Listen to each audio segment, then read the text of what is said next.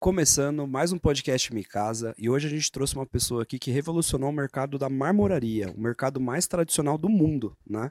As igrejas antigas eram feitas com mármores, lá na época de, de Jesus e antes disso.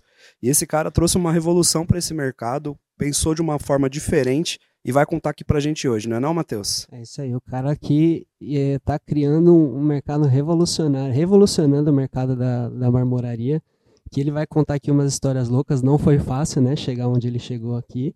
E estamos aí para falar com ele hoje, né? É, vamos aí, descobrir Rodrigão? se ele conseguiu ficar milionário com pedra, né? Vamos conseguiu, lá, vamos... certamente conseguiu. E vamos ajudar o pessoal aí também a ganhar dinheiro com, com marmoraria, né? É isso aí. Eu gostei também bastante da solução deles, porque todo mundo sabe que eu gosto de coisa digital, né? Então, o cara tá chegando no mercado tradicional, marmoraria, trazendo digitalização com certeza vão expandir para outras áreas ainda de construção, porque não tem como. Se a solução é boa, ela não serve só para marmoraria, ela uhum. vai servir para outras coisas também. Então é para isso que a gente está aqui hoje, para conversar com o Gustavão sobre o que, que eles estão fazendo, para onde vai isso e como que funciona também, né? Porque é um negócio meio é. doido. É, vamos lá. Seja muito bem-vindo, Gustavo. Obrigado, obrigado, Cássio, Matheus, Rodrigo. É muito bom estar aqui com vocês. Obrigado aí por, por vocês mentirem um pouquinho aí no começo, colocarem, colocarem aí a gente lá em cima, mas enfim, a gente a gente erra mais do que acerta. O bom é que os acertos eles acabam fazendo com que a gente se destaque.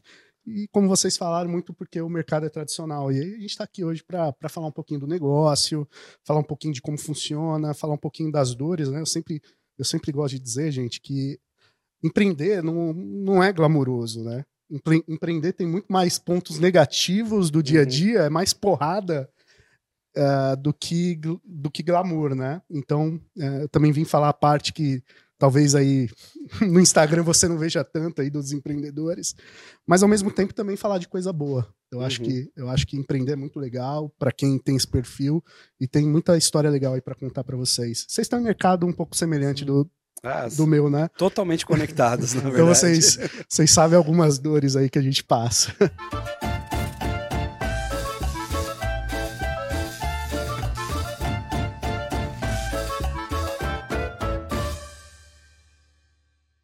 vai contar umas histórias de uns problemas que você já teve. Misericórdia, muitos problemas. Isso aí. Desde atraso até funcionário abrindo geladeira do cliente. para quem tá chegando agora no podcast, não conhece um pouquinho a gente ainda, que tá no seu primeiro episódio, nós somos sócios de uma empresa de móveis planejados, que é um mercado também tão tradicional quanto a marmoraria, né? E nele vem muitos desafios para você digitalizar, né? Hoje você fala muito da digitalização, só que principalmente nesse mercado, é um mercado que ficou parado um pouco no tempo, né? Sim. É, alguns, tem muitos ainda que não, não vendem de nenhuma forma, não, só tem o WhatsApp. E sabe o que eu diria? Não é um mercado sexy e atrativo para as pessoas jovens trabalharem. Porque Exato. as jovens querem ir para as startups de banco, querem ir para fintech. Só que quem ganha dinheiro de verdade é construção, é mercado imobiliário. Quando os jovens entenderem que é o moderninho chegando para o mercado imobiliário, acabou para as fintechs, porque vai pagar muito mais lá para trabalhar com construção, envolve mais dinheiro. E Exatamente. a gente falou um pouco disso no último episódio que a gente gravou, né? Que o, o mercado da construção ele, ele tem essa visão de pouco atrativa por conta da, da cultura que foi criada em volta dele, né? De ser algo que é, é, que a gente até debateu no último, que é uma questão que é o que sobra, né? A pessoa nunca sonhou com aquilo, às vezes ela tenta algumas outras coisas e, pô, aquilo lá no fim das contas é o que ela conseguiu pra vida dela. E aí então os tiozão que amor. gosta de construção, que gosta de casa, fica Exato. tudo multimilionário, porque não tem mais ninguém querendo mais ninguém. enfrentar ah, isso daí. E principalmente no nosso mercado, né, Gustavo? Por exemplo, se, se o negócio muitas vezes não é passado de pai para filho, uhum. o negócio não se mantém. Exatamente. Porque não tem essa. É, não é sexy. Exatamente. Não, não é sexy. Você fala, puta, vou trabalhar com obra. Aí você já fala, caramba, vai ter atraso, o cliente Aí, vai reclamar. Ah, vai, o, o, pedreiro vai me dar cano, o encanador vai sumir. você já fala, meu Deus, e agora? É, exatamente. O, merc... o que, que acontece? Né? O mercado de obra é muito parecido com o vendedor. Sabe, o vendedor, quando você. Tem muita gente que tem vergonha de falar que é vendedor, é, né? Mas Corre... eu sou corretor também. Corretor, né? O corretor é o vendedor. vendedor. Eu falo para todo mundo, eu sou vendedor. Não, mas você tem uma empresa. Não, mas eu sou vendedor. Porque eu sempre tive na minha cabeça, e para vocês aí vendedores, quem não vende sempre vai trabalhar para quem vende. Uhum. Ponto final. Não existe um analista Porque se não for o vendedor trazendo venda, não existe um analista. Vai analisar o quê? Vai analisar o quê? Se não tiver um vendedor, não tem financeiro para emitir nota, para fazer contas a pagar, a receber. Então, não que a vendedor seja mais importante que as outras profissões, não é isso que eu estou dizendo. Exato. Só que é uma profissão tão boa quanto o cara de obra. Porque o cara de obra, é, além de ser uma profissão muito legal, é o cara que está realizando o sonho do cliente, ponto final. Às vezes é o sonho da vida dele. Então, se a gente que tem, que tem essa, a, essa cabeça de, pô, eu não me conformo com o mercado ser tradicional, então eu quero trazer algo diferente. Se a gente não falar isso mais alto para trazer mais gente qualificada, a gente vai ter mais cliente com sonho frustrado. Uhum. Então acho que eu acho que esse papo aqui faz todo sentido para a gente falar, beleza. A gente não está aqui só para falar de nanoprice, para falar de ID, para falar de podcast. A gente está aqui para falar, pô, esse mercado ele é bom e esse mercado precisa de você para modificar um cenário que, meu, a, que pra dura há muitos anos.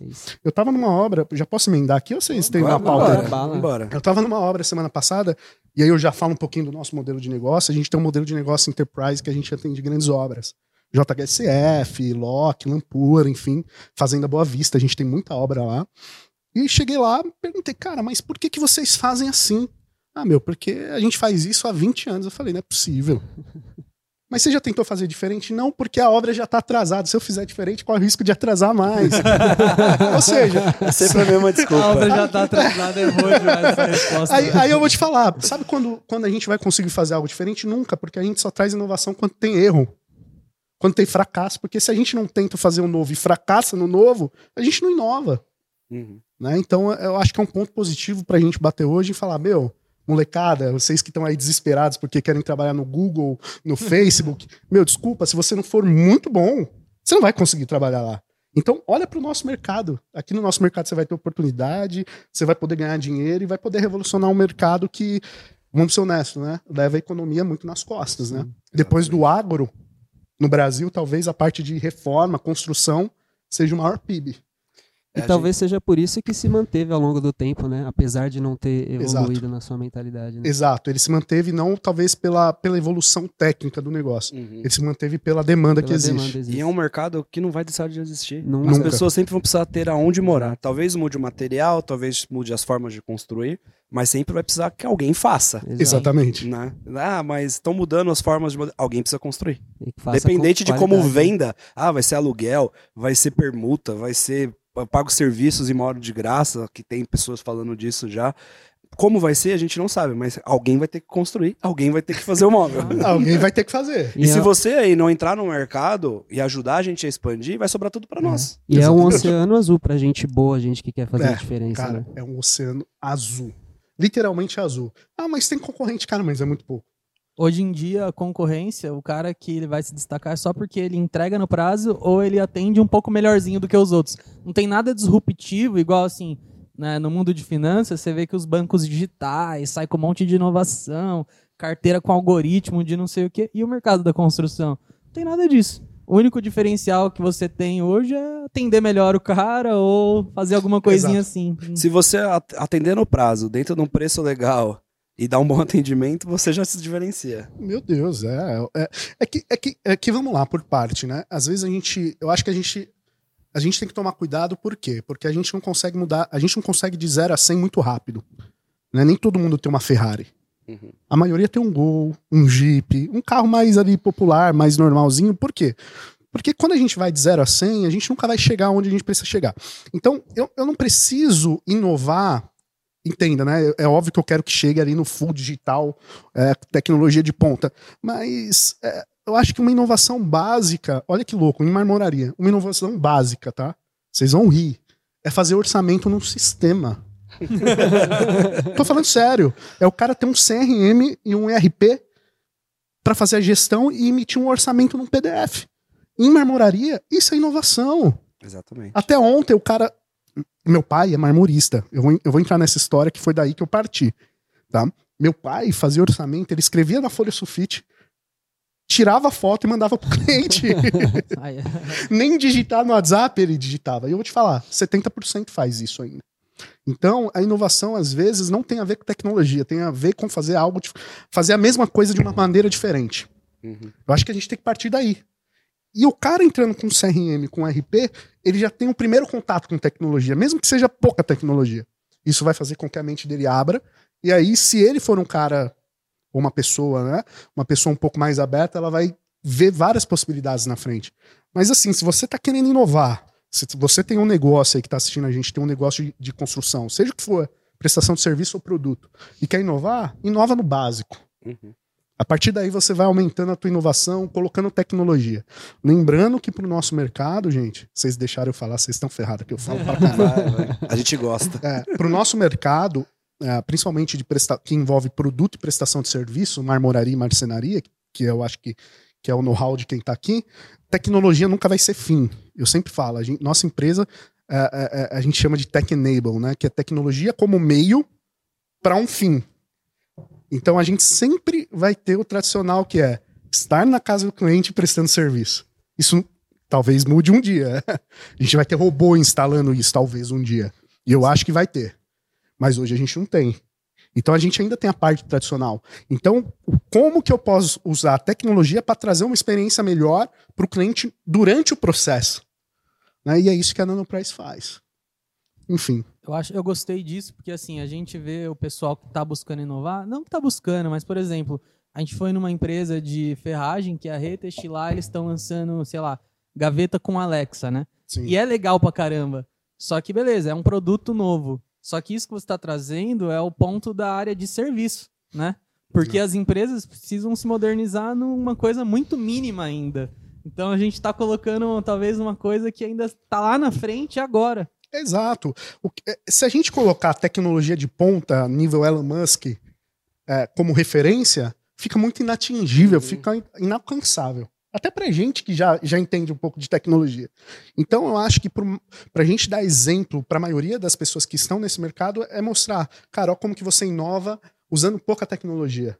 Uhum. O WhatsApp Business, cara, é um exemplo. Exatamente. Faz uma automaçãozinha no WhatsApp Business, cara, você já está fazendo diferente uh, do que 90% do mercado. Porque no final a casa vai estar tá lá, né? Igual você falou, a tecnologia vai ser meio. Exato. O que vai mudar foi tudo que a empresa fez para conseguir que aquela entrega ali tenha Exato. sido mais eficiente de alguma maneira Exato. e mais prazerosa para o cliente Exato. do ponto de vista de experiência, de é. diversos fatores que a gente sabe que em obra uhum. a maioria das empresas peca, né?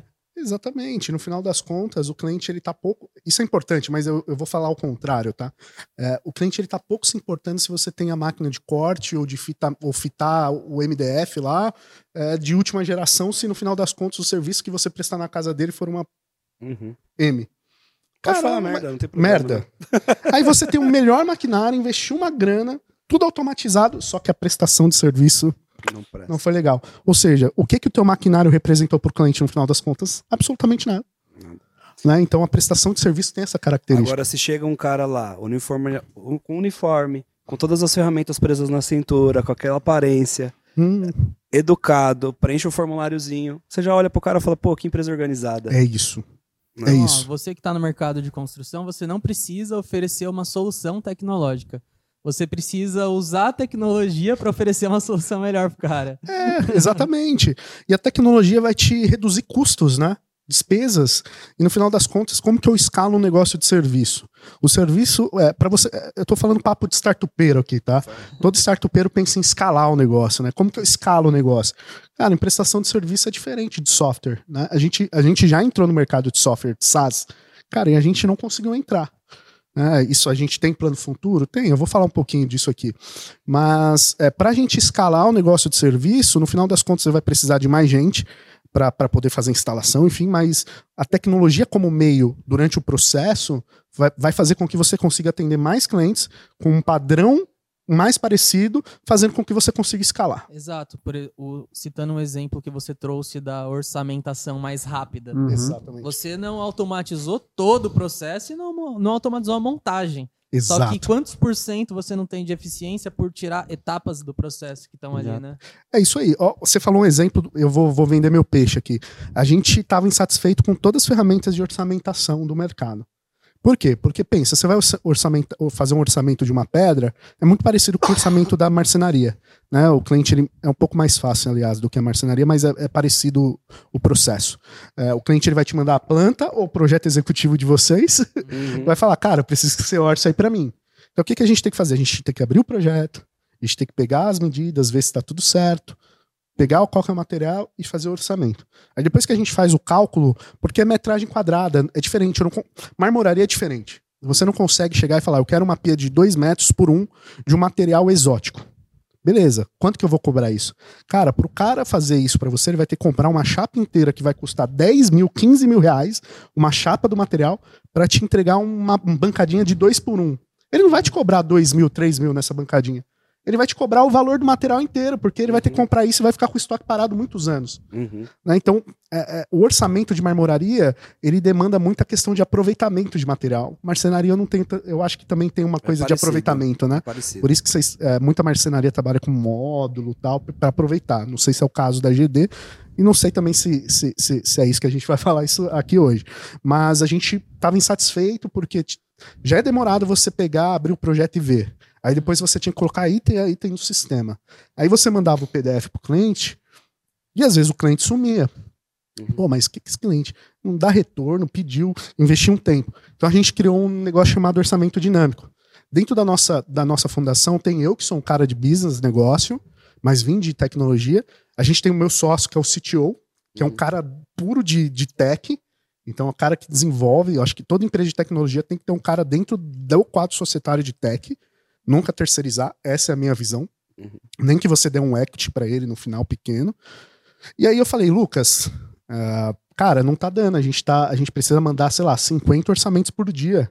Do jeito que tá, a gente, para fazer 50, a gente precisa de mais 4 horas. Cara, o que, que a gente pode fazer? Sendo que a gente vai mandar, talvez esse cliente não feche, mas a gente ganhe alguma coisa, mesmo com o cliente não fechar. Cara, a gente criou um orçamento dinâmico que a gente não envia mais PDF, nosso orçamento é via link. A gente faz um orçamento. É tudo preditivo, então a gente coloca o metro quadrado, as metragens, ele já tem um banco de dados, ele já calcula, ele já calcula aproveitamento de chapa. Então, se eu colocar um tampo de 2 por 1, um, ele vai buscar, ele vai fazer a metragem quadrada, vai buscar no meu estoque, e se eu não tiver no estoque, ele já vai fazer o preço a partir do aproveitamento da chapa. Uhum. Então, acabou. Em dois segundos eu já sei quanto vai custar seguindo o aproveitamento de chapa. Legal. Então, isso eu já ganhei tempo. Não, só aí você ganhou tempo E e, no- você ganhou muito da concorrência. É, e no final das contas, o que que me. mas isso é o de menos, tá? Qual que é a nossa maior estratégia? O link de orçamento é vinculado ao, meu domínio, nanoprice.com.br. Pixel. É. Eu mando o link de orçamento, o cara abre o link, ele vai abrir umas quatro vezes. Ok, o algoritmo do Google já, já viu que o meu site tem alguma coisa importante porque o cliente, porque a o usuário está abrindo muitas vezes o meu, esse link. O Google não sabe o que é orçamento, o Google acha que é uma ideia. página do meu site. Ou seja, eu já, eu já diminuo meu investimento em marketing digital, porque eu já começo a ganhar oportunidades no orgânico. Você dá inteligência também para É. sua ferramenta. Fazendo um né? SEO no Google ali. Um SEO no Com Google pessoas total. quentes e qualificadas. qualificadas. O cara que recebe orçamento, ele manda o link pro marido, pro pai, pra mãe. Ou seja, o Google também já percebe, opa, esse link é relevante, porque ele tá compartilhando com mais gente. E dentro do link a gente colocou um monte de CTA, que é Call to Action, né, que são aqueles botõezinhos para fazer o cliente clicar. Porque o, o algoritmo ele vê quanto tempo você permanece no site, o que que você está clicando no site com quem você está compartilhando. Ou seja, mesmo que o cliente não feche, eu já estou começando a mostrar para o Google que eu sou relevante, logo eu começo a aparecer em várias buscas no orgânico. Ou seja, o meu custo de aquisição, que era 17 reais, vai para zero. Pois é. Ele não fechou, mas eu ganhei no custo de aquisição de outro cliente. Essa dica aqui, você já. Ele já botou uns 10 mil reais no seu bolso, facinho. É, dependendo da empresa, você pode ganhar até mais com essa dica aí, viu? É, a gente, depois que criou, a gente diminuiu o nosso CAC médio geral, né? De 27 reais para 17, 10 reais por oportunidade. O que é mais engraçado que eu fico pensando, beleza, a gente tá falando de toda essa estratégia, né? Mas Sim. quem conhece o mercado digital sabe de tudo isso. Sim. Mas se a gente pegar lá o cara da marmoraria, que tá focado na operação, que o cara não, ele não sabe Ixi, ser velho. empresário, ele sabe fazer pedra. Ele vai falar que Ele ele vai vai olhar de cacto que aí, mano. É, exatamente. Quem que é o Cacto. pixel, né? E ele não vai entender do que a gente tá falando, né? Então, como a gente tem esse conhecimento, É, fica, um fica mais ma- fácil. fica né? um pouco mais simples de entender e o Rodrigo já tá até marcando ali pra fazer.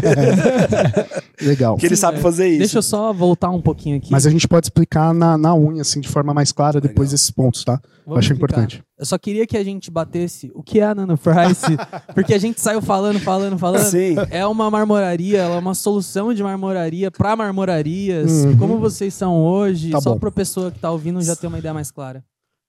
É, eu, vou, eu vou contar toda a história para não ter que perguntar o que, que a Nanoprice faz e como a Nanoprice surgiu? Ou não? Vocês querem que eu, Não, pode eu mandar. pause e vocês perguntem? Não, pode. Conta um pouquinho o que ela faz hoje, porque a gente já falou assim, você disruptou, é você transformou o mercado, mudou. Exato. Fala o que ela faz, aí a gente faz um pouquinho, um pouquinho da história depois. Ok, vamos lá. A Nano Price, a gente, a gente hoje está se posicionando muito como uma marmoraria digital, não online. Né? A gente está ajustando esse brand. Então, somos a primeira marmoraria digital do Brasil, onde a gente é um marketplace de alta gestão, né? principalmente no mercado B2C. Nada mais do que a gente conecta pessoas que querem comprar seu projeto de superfície de pedra, mas é, é, é, não tem tempo de sair na rua procurando a melhor marmoraria ou procurando o melhor projeto. A gente pega essa demanda, nosso time atende esse cliente, por isso que a gente fala que é um marketplace de alta gestão, porque a gente atende os clientes que chegam, faz a venda para esse cliente e depois disso a gente conecta com as marmorarias cadastradas na nossa plataforma. Então a gente é como se fosse um mercado livre das marmorarias, ou Uber das marmorarias. Agora ficou bem claro pro pessoal. Para ficar claro, a gente pega a tua demanda e conecta com a marmoraria que mais se qualifica para atender o teu perfil. Ah, mas cara, por que, que eu não posso ir na marmoraria direto? Beleza. O nosso diferencial é que a gente faz você economizar tempo. E no final das contas a gente garante que essa marmoraria vai entregar para você. Porque se você comprar com uma marmoraria qualquer, que você não tem ah, talvez conhecimento do lastro dela, você não sabe né, se ela realmente tem muito tempo de, de vida, você não sabe se, se financeiramente ela está bem, enfim, tem várias coisas. Se você entrar no Reclame Aqui, você vai ver diversas reclamações desse Uhum. tipo. Comprei e não recebi, Sim. comprei e o marmorista sumiu. Enfim, é só você pesquisar. A NanoPrice, ela garante um contrato que você vai receber o projeto que você comprou. Então, se a marmoraria que eu conectei X não te entregar, a gente vai te entregar no prazo, do jeito que você comprou. Então, esse é o diferencial. A gente traz rapidez no atendimento. Se você entrar hoje na nossa plataforma e fazer uma e pedir uma cotação, eu te garanto que em 15 minutos você já vai ter o seu primeiro contato e até o final do dia você vai receber teu orçamento. Então, agilidade. Ponto final. Já ganhei, já ganhei, já conquistei o teu coração porque eu sei que você só tá vendo isso porque você tá com pressa agora. A maioria não se, não se planejou para fazer isso. Uhum. Porque quando, porque assim, a cabeça é quanto mais eu demorar para gastar esse dinheiro, melhor. É, então, quando Você é- nem pergunta pra. Exatamente. Pô, preciso comprar minha pedra e os móveis. Pô, mas é caro, vou deixar mais pra frente, vou deixar mais. Aí quando você compra, cara, já tá com o prazo estourado. Então a gente É tem- assim. tenta resolver o orçamento rápido para você decidir com mais tempo. E depois a gente também te dá a solução que é segurança. Comprei, cara, em contrato você vai receber isso. Uhum. né? Então a gente é esse marketplace de alta gestão para clientes finais. E para arquiteto, incorporadora, construtora e loja de imóveis planejados e marcenaria, a gente tem a nossa própria fábrica. Porque a gente entende que para esse tipo de esse perfil de cliente, a, a, a gente precisa ter mais controle de todo o processo. Então a gente atende todas essas verticais e no final das contas, gente, a gente vai entregar o teu projeto de pedra só usando tecnologia como meio.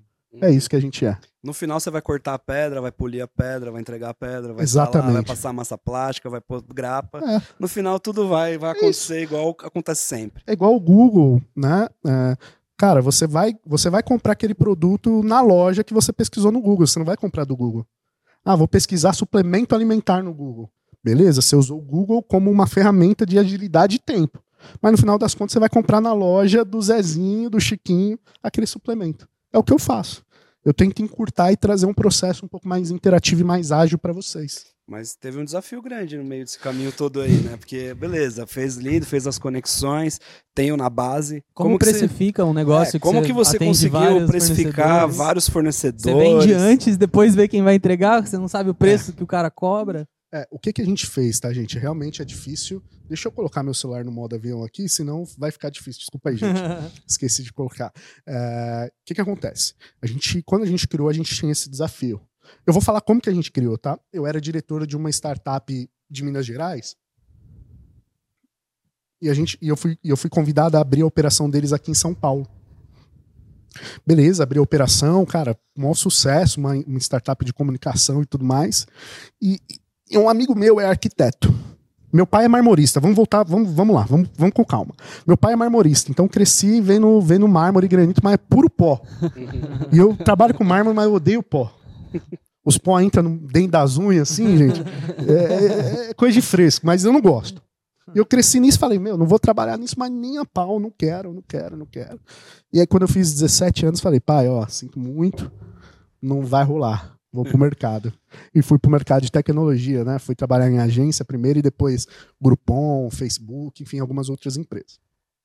E aí, aí eu tô no mercado de tecnologia, mas conheço o mercado de marmoraria e tinha como uma meta, meu, eu vou abrir meu negócio até os 30 anos.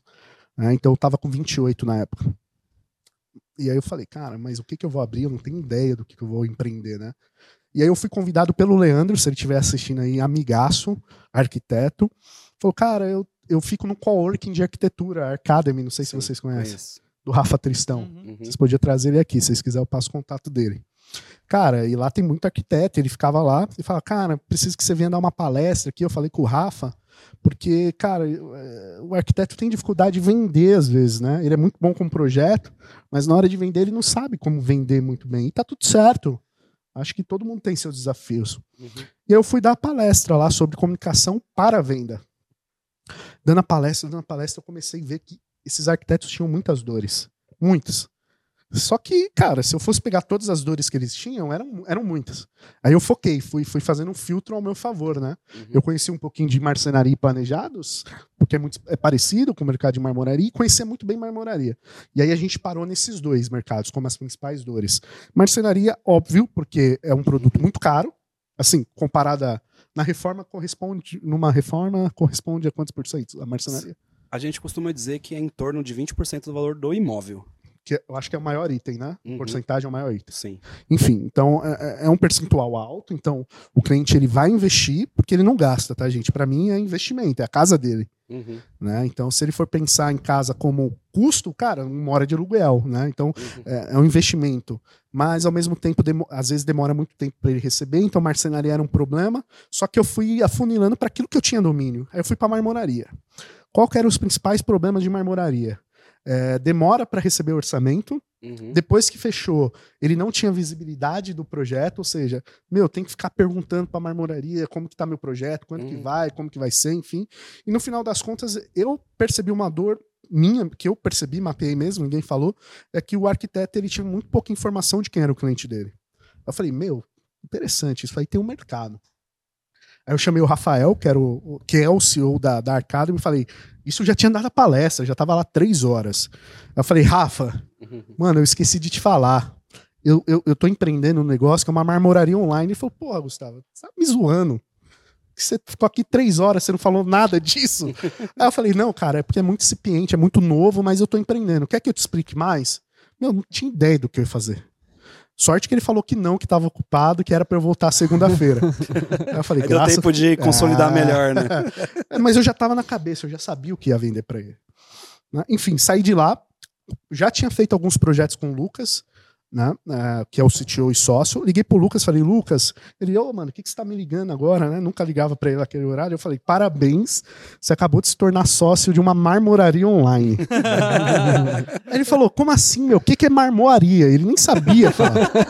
Ele, marmoaria, marmoaria. que é isso? Tanto que até ano passado o Lucas vinha falar comigo, ele falava a mármore, a mármore. Eu falei, cara, não é a mármore, é o mármore, né? Enfim, pra você ver o nível de conhecimento técnico do Lucas. Aí ele falou, não, mano, você tá louco, eu tô aqui. E vocês sabem, né? Deve ganha uma bala no mercado, né? Se você é desenvolvedor, tem desenvolvedor júnior ganhando 10, 12, 15 mil reais por mês, o cara que tem dois anos de formado e tem 19 anos, 20 anos. Então o mercado de dev aquecido, ele fala, vai, sai fora, mano.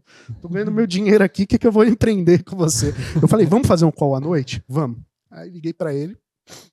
Falei pra minha esposa, lógico, que também é sócia do negócio. É um negócio, é uma startup, mas um modelo familiar. é- é, eu acho super importante isso pra mim. É, enfim, a gente ficou conversando na sexta, no sábado e domingo, a gente praticamente o dia inteiro, todos juntos em call, a gente desenvolveu nossa empresa. Surgiu a Nanoprice com dois N's, né? É, enfim, o nome já explica o porquê do nome. E aí, cara, a gente criou um, MVP, mínimo produto, produto viável, né? Em português, que é o quê? Qual que é o conceito, né? Pô, eu tenho uma ideia. Eu quero colocar essa ideia em prática. Cara, para que, que eu vou gastar 50, 20, 30 mil reais numa ideia para ver se ela vai dar certo ainda? Então, por isso que existe esse conceito de mínimo produto viável. Uhum. O que, que a gente pensou? Qual, qual, que é o nosso, qual que é o nosso objetivo com isso? É fazer com que a pessoa compre pedra. Mas como? Beleza, ela precisa ter o, preço de forma online e ela mesma precisa fazer o orçamento. Pronto. É isso que eu preciso. Então, eu não vou investir muita grana para algo que pode ser que não dê certo. Então a gente construiu um MVP, que é uma página online, em dois dias, que em sete passos, ou seja, sete cliques, é, o arquiteto conseguia ter o preço aproximado com 90% de assertividade, dentro de, da tabela da marmoraria do meu pai. E ao mesmo tempo ele conseguia apertar um botão lá, quero fechar.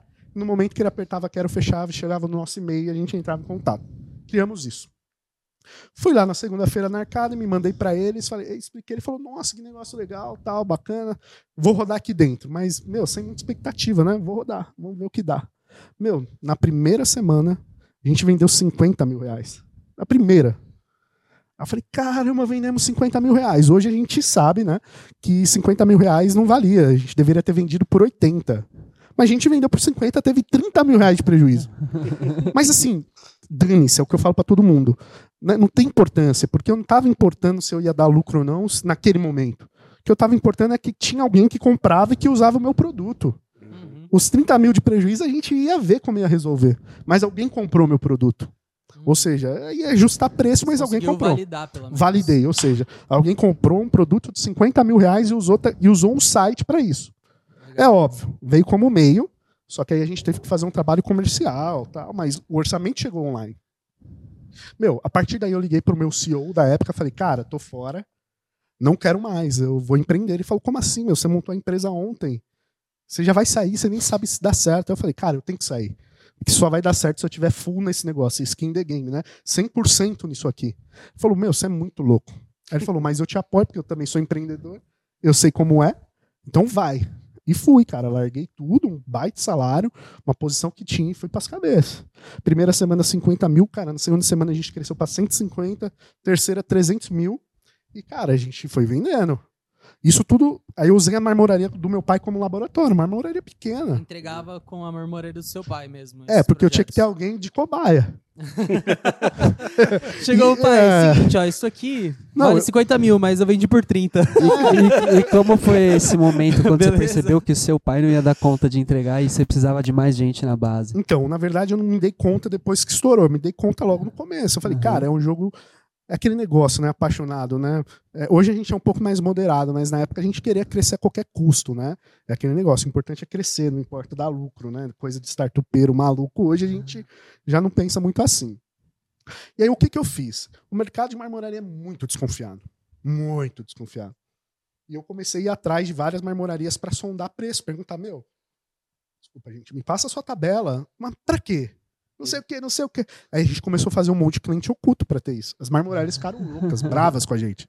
Mas aí o que, que a gente fez? A gente levantou 50 tabelas de preço. É, a gente calculou o valor médio, pegou todos os preços por material, calculou o valor médio para a gente poder fazer a nossa tabela. Né, então, é, para vocês me perguntaram sobre precificação, foi baseado em cima de valor médio. A gente pegou 30 marmorarias, desde marmorarias alto padrões até marmoraria de bairro, e a gente fez um valor médio de tabela e rodou assim, deu certo. Hoje é um pouco mais ajeitado, isso, enfim, a gente consegue fazer isso de forma automática, mas na época funcionou super bem. E aí, a nossa estratégia para a gente crescer com a marmoraria foi o seguinte: a gente nunca chegou numa marmoraria e falou assim, ô marmoraria, quer ser nossa parceira? A gente vai te trazer tanto de projeto, a gente vai te trazer isso, vai te trazer aquilo. Cara, o cara vai dar atenção pra gente, mas sabe aquele negócio? Ah, uma parceria. É, se der certo, deu. Se não der, não deu. Não, a gente chegava, a gente. É, é um problemaço isso, se você não for bom de execução e se você não tiver sangue frio. Porque vai dar problema. Vai dar merda. Assim, se você quer empreender, você tem que estar preparado para as coisas erradas que vão dar e vai tomar porrada mesmo. Então a gente chegava, como que a gente fazia? A gente vendia 200 mil de projeto, que é muita coisa, e não tinha marmoraria ainda. Só que aí a gente chegava na marmoraria e falava, cara, eu tenho 200 mil de projeto, quero ser seu parceiro.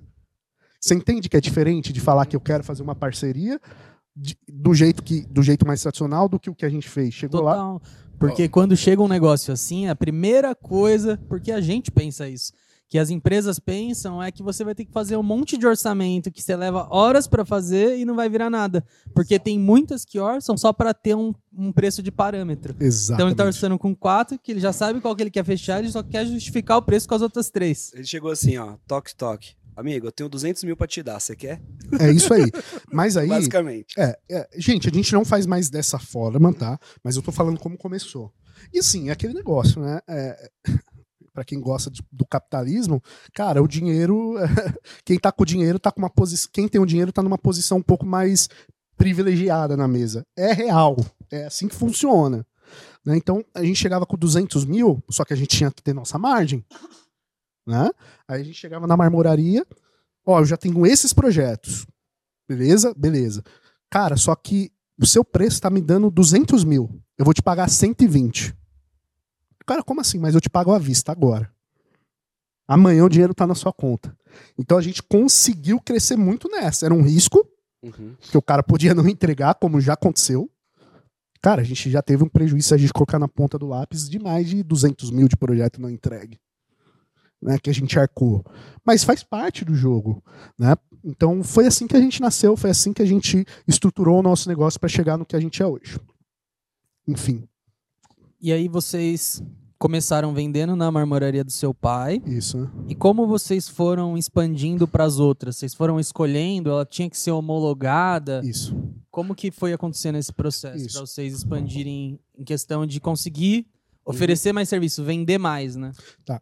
É, a marmoraria do meu pai foi o laboratório, então a gente criou o nosso, pro, nosso processo produtivo que a gente achou que seria interessante. E, e por ser meu pai, é óbvio, né? Para o negócio dar certo, você tem que ter competência, mas você tem que ter sorte. Eu tive sorte de ter um pai que tinha marmoraria. Então ficou muito mais fácil eu, eu usar a marmoraria dele como laboratório. Eu ficou muito mais fácil eu chamar meu pai e falar, cara, ó, a gente vai perder dinheiro junto, só que a gente vai ganhar dinheiro junto também nesse projeto. Então é óbvio que também tem essa questão de, uhum. de que facilitou o meu negócio. Uhum. Né? Uh, e aí eu usei a marmoraria dele como, uh, como laboratório para a gente criar um processo produtivo que fazia sentido para a gente. E aí a gente começou a ir atrás de marmorarias e implementar esse nosso processo produtivo. Então, o, perfil da marmoraria que a gente queria não era uma marmoraria grande, era uma marmoraria de pequena, médio porte, que não tinha uma previsão de vendas, não tinha uma previsibilidade de vendas, né? Ah, vendi 50 mil esse mês, mês que vem vendi 100, outro mês não vendi nada, porque é o tradicional, né? O cara não sabe quanto que ele vai vender no próximo mês. Né? Então a gente pegou esses caras e vendeu o sonho. Só que aí a gente foi homologando esses caras, ó, tem que ser o processo produtivo nosso. E assim, é, é loteria, gente. Não, não existe não existe mágica. A gente só foi pontuando essas marmorarias com o decorrer do tempo. Como que eu vou saber que a marmoraria Y vai me atender bem? Ela me atendendo. É, quando ela entregar. Né? Ela, quando ela entregar. E aí a gente foi pontuando para a gente criar um, um, ranking e um, e um range, né? Um, um, uhum. uma pontuação dessas marmorarias. Então aí a gente já tem no nosso sistema, a gente coloca lá rapidamente três perguntas do perfil do cliente e automaticamente o nosso sistema já escolhe a marmoraria que mais se encaixa ao perfil daquele cliente. Hoje já é tudo automatizado. Mas no começo era no manual. Pô, eu acho que essa aqui dá. Puxa, essa aqui era melhor, mas ela já tá cheia. Vamos colocar na outra e vamos colocar um funcionário lá para ficar o dia inteiro vendo o que, que acontece. E foi assim que a gente foi crescendo. Uhum. Então vocês não são nem uma empresa de construção, efetivamente, nem uma só de tecnologia. A gente é, é os dois. A gente é, é, o que eu falei é, antes da gente a começar Marmotec. aqui. A Marmotec. a, gente, é, a, gente, a, gente, a, gente, a gente é uma empresa tech-enable, ou seja, tecnologia como meio para. Né? Eu uso tecnologia para, no final das contas, chegar no objetivo que é entregar o teu projeto. Né? Então, a gente começou assim. Só que é, é, a gente só atendia arquitetos no começo. Só que a gente percebeu que o arquiteto ele não é um. E se você, vocês atendem arquiteto? Não? Sim, então, sim. o arquiteto ele dificilmente vai buscar você no Google ou vai, ou vai chegar em você através de uma campanha de marketing. O arquiteto é muito confiança, é muito relacionamento, uhum. é muita uhum. indicação. Então a gente percebeu, pô, a gente está gerando um, um volume legal de arquiteto, só que a gente nunca vai conseguir escalar esse negócio. É muito doido. Né? Então, nesse momento, a gente teve que tomar uma decisão. Não dá só para focar no arquiteto depois de um ano de negócio. Aí a gente focou em, em, em empresas de Construtec, como, mais conhecidas como iBuyers, né? Loft, Decorate, Blink Reformei, é, tem mais, é, é assim, Decorafit, esse tipo de empresa, uhum. porque eu falei, cara, eu preciso vender mais. Uhum. Só que eu preciso vender mais atendendo menos pessoas. Então eu falei, pô, a Loft, eu vou atender a Loft, vou vender para a Loft, só que ela vai me trazer 200 projetos. Eu vou atender a Decorate só, ou seja, o atendimento é com uma pessoa, só que os projetos são, são múltiplos. Então a gente atendeu todos esses caras por muitos anos e ao mesmo tempo a gente foi montando as nossas verticais. A gente tem três verticais na empresa: B2C, cliente final, A gente tem uh, Enterprise, que é grandes empresas, incorporadoras e construtoras de alto, uh, de, de alto padrão com ticket médio maior de 900 mil. E a gente tem um B2B, que aí é pequenas construtoras, lojas de imóveis planejados e arquitetos. E aí, o que, que a gente fez? Cara, como que eu atendo melhor o B2B? O B2C, é, é, ele funciona muito nessa questão do marketplace né? Porque é, é, é, muito mais fácil você tocar esse processo. Mas o B2B ele tem muitas facetas que a tecnologia não vai conseguir suportar não vai conseguir suportar. Tem muitos detalhes, né? É Muita coisa detalhes. a ser discutida. É... O cara que quer só, tipo, ah, eu quero uma pia de 2 metros por 60 com uma cuba, acabou. Isso, é isso. resolve rápido. É isso, é muito né? rápido. E, esse mercado é muito grande. É muito grande. É muito, é muito maior do que, do que o é outro. É muito maior, exatamente. Porque a gente até trouxe esse dado, 93% de todas as reformas são feitas sem acompanhamento profissional. Exatamente. Então a gente está falando ali de uma coisa de 7% do mercado. É, muito, muita né? coisa. Então, essa outra coisa que o cara vai sozinho, se ele tiver uma plataforma dessa, ele vai, ele vai aderindo. Ainda mais o público 30 mais agora, né? Que tá Exato. tá virando agora. Esse público não quer ir até a loja. Não. Muitas vezes. Mas se ele tiver um local que ele consegue pegar um orçamento rápido, mas se ele tá desconfiado, tem ainda como visitar, tem como fazer algumas coisas que a gente tá falando agora, ele vai ser o público comprador e muito forte. É, é, é o B2C é um negócio de escala. Sim. O B2C é um negócio que a gente realmente está é, é, tá investindo pesado, começou a investir muito esse ano, vai investir nos próximos anos, e é um negócio que, é, é, é que chama muita atenção dos investidores. Então a gente recebe muito contato de investidores é, para poder entrar nesse negócio. Já o B2B, ele é um mercado grande, só que é um mercado mais de relacionamento, é mais relacional. Né? Tecnologia a gente usa mais para processo interno do que para processo externo. Porque o arquiteto ele vai chegar. É, é, o, Cássio. o Cássio eu ia chamar de Matheus, desculpa, gente, sou péssimo para nome. Cássio, é o seguinte, tá aqui o projeto, orça para mim. É. Pelo menos é, os meus arquitetos são assim. Eles não vão entrar na minha plataforma, pegar, fazer o orçamento sozinho. Não, não vão fazer isso. Aí tem uma cuba esculpida ou montada de pedra. Aí vai ter uma pedra lá que vai fazer um ângulo diferente. Como que ele vai orçar isso? Não, isso é manual. Uhum. Né? Então, é, a gente usa muito mais tecnologia para otimizar os processos, mas ainda é muito relacional. Uhum. Né? Então a gente tem essas três verticais. E para o B2B, esse ano a gente investiu numa fábrica. A gente falou, cara, a gente precisa ter o controle desse processo. Então a gente investiu numa, numa fábrica com maquinário de última geração, é, praticamente toda automatizada, o que gera qualidade, gera rapidez uhum. e, e tudo mais, além é, de fazer parte de um plano futuro de qualquer pessoa que tenha um conhecimento de mármore poder vender mármore sem ter uma fábrica. Isso é Porque é ele vende, eu produzo. Isso aí. Acabou. Total. É. É um mercado que até a marcenaria caminhou já um pouco. Né? Exato. Tem muitas centrais de serviços hoje. Mas a grande dificuldade desse cara é vender ainda. Né? Exato. Né? É, mas aí eu, eu, consegui, eu consigo unir. Porque eu chego para ele e falo, cara, é o seguinte, eu tenho aqui um, um plano, eu tenho um bônus, eu tenho um, um, um cardápio para você. Eu tenho a fábrica, que você pode usar como, como sua fábrica, só que eu também tenho a plataforma que eu gero, sei lá, 500 leads, 600 leads por mês. Legal. Você quer também usar essa, essa plataforma para gerar lead para você? Ou seja, eu gero o cliente e ainda tô, dou a fábrica para ele produzir. É o jeito que a gente escala qualquer empresa de serviço. Quer comprar uma fábrica de móveis? Flávio, assina o cheque aí.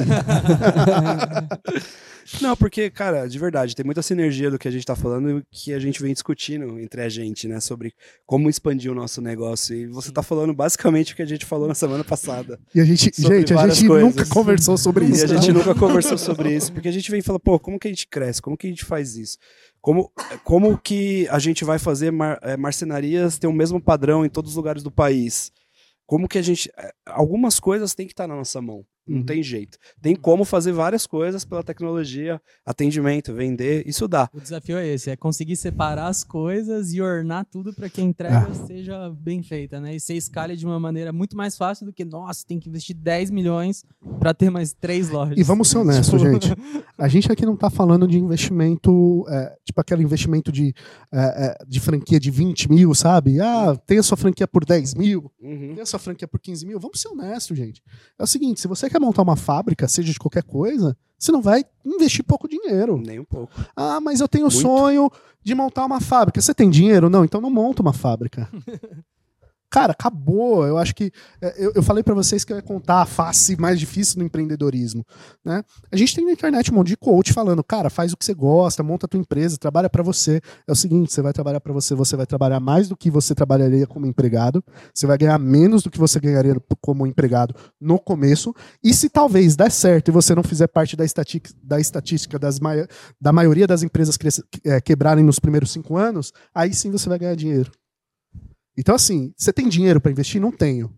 Então não monte uma fábrica. Faz o seguinte: eu, você tem a fábrica. Uhum. A gente gera o cliente. Cara, vai vender pra gente. Você vai ganhar mais dinheiro, você vai começar a ganhar a tua vida e você vai poder realizar o teu sonho muito mais em, em curto prazo, sem um risco tão grande de investimento. Enfim, Sim. E que, é, porque o conhecimento de vender, entregar e fabricar é totalmente diferente. muito diferente. É, muito, é outra coisa. A É. gente aprendeu muito ao longo dos anos com fabricação. Numa fábrica, qualquer tempo perdido é custo e é grande. Porque você nunca conta tempo em fábrica, nunca é medido por, ah, eu perdi 10 segundos hoje. É 10 segundos todos os dias durante um ano. Exatamente. Né? E você vê que você poderia ter produzido 10% a mais no final do ano. Que é um impacto absurdo. Então, né? qualquer mexidinha que você faz tem resultado de imediato e, e o conhecimento em si é totalmente diferente. Né? Né? A gente veio de lojas e, e teve fábrica. Então, são 15 anos martelando, aprendendo, acertando, errando, comprando máquina errada, comprando máquina certa. Então, Prejuízo, né? hoje, se uma pessoa falar, "Ah, vou abrir uma fábrica parecida com a da GD, cara, o cara tem que. Se ele abrir comigo, vai ser mais fácil, porque eu já sei tudo Claro. que a gente errou ao longo Exato. desses anos, né? É, é, então, é, é a cultura do brasileiro, tipo assim. Não, não vou generalizar brasileiro, acho que todo lugar do mundo tem isso, né? Mas às vezes a gente quer ganhar sozinho, quer comer o bolo sozinho. Uhum. Cara, é tão. é, Eu acho que eu uso o meu exemplo, né? Cara, eu tinha condições de abrir uma pequena fábrica quando eu abri a, a, a Nano Price. Porque eu ganhava bem, tinha um dinheiro guardado. Poderia ter abrido uma fabriquinha pequena com 70, 80 mil reais. Mas o que, que eu fiz? Eu falei, cara, não, preciso de parceiros. Porque eu vou focar hoje só em vender. Porque eu preciso gerar receita. Primeira coisa que todo empreendedor tem que fazer no começo é vender. Uhum. Primeiro, cara, mas eu não sei como eu vou entregar. Cara, vende primeiro, depois. Eu penso assim, tá? É, vende primeiro, depois senta. Com o dinheiro no bolso você consegue resolver seu problema. Exatamente. Ah, mas vou resolver um problema, mas nem o dinheiro eu tenho ainda. Né? Então, assim, é, faça aquilo que você é bom. Eu sou bom de venda. Eu não tô na fábrica tocando a fábrica. Sabe por quê? O dia que eu tocar a fábrica, eu quebro. Porque eu não sei tocar uma fábrica. então, a gente tem gente lá que sabe tocar. Uhum. E, e sabe qual é o negócio? Ele é sócio do negócio. Ah, mas ele não Exatamente. pôs dinheiro. Não pôs, mas ele tem o conhecimento. ele é meu sócio. E que vale mais do que conhecimento. Vale mais do que qualquer dinheiro. Então, assim, é, é, é- é isso. Então, o empreendedor às vezes quer, quer abrir um negócio, só que, meu, não tô falando da gente aqui, tá, Cássio, eh, Matheus e Rodrigo? É, tem um monte de gente aí que você pode fazer parceria. Sim. Ah, eu sei vender, sou um projetista, tô numa loja X aí de rede e tô infeliz. Cara, você tem um principal, você sabe vender, você tem sua carteira. Vende e faz parceria com a GD para fabricar para você. Para que, que você vai montar tua fábrica, cara? A GD já tem 15 anos de fábrica.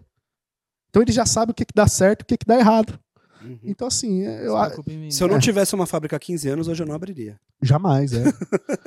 Eu, eu, hoje tem vários formatos que a gente até vem estudando sobre como atender esse público, né? Que quer ser Sim. atendido assim.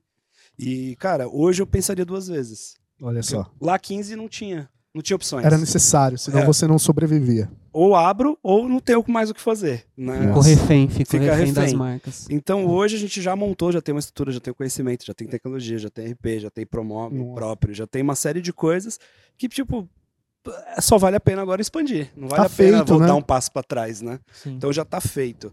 Mas se ia falar, Vinícius, hoje você não tem nada, você abriria uma fábrica? Só se eu tivesse muita grana. Exato. Como é, é aquela grana que você teria que poderia perder aquela grana, inclusive, sabe? Uhum. Eu tenho essa grana aqui, eu vou investir e tenho um risco de perder. Beleza. Investimento é isso. Cara, investimento é 50% de chance de quebrar e 50% de chance de dar certo. Ponto final. É risco.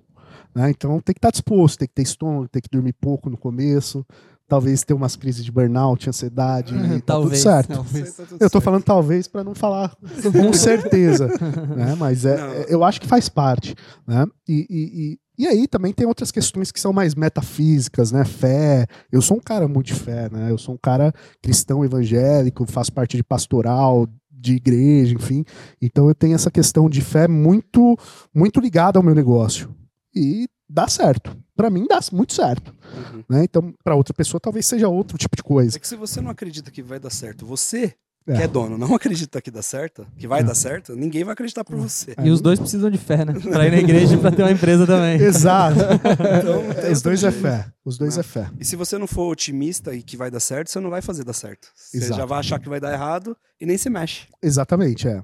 é. É aquele negócio, é uma linha tênue. Você tem que acreditar, mas também às vezes você tem que ser muito racional.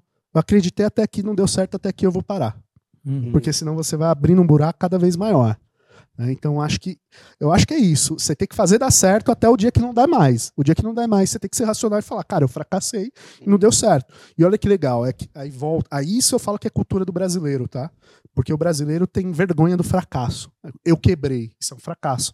Lá nos Estados Unidos, os investidores investem pelo menos 1,6, 1,8 a mais de grana em empreendedores que quebraram uma vez e abriram um novo negócio. Ou seja.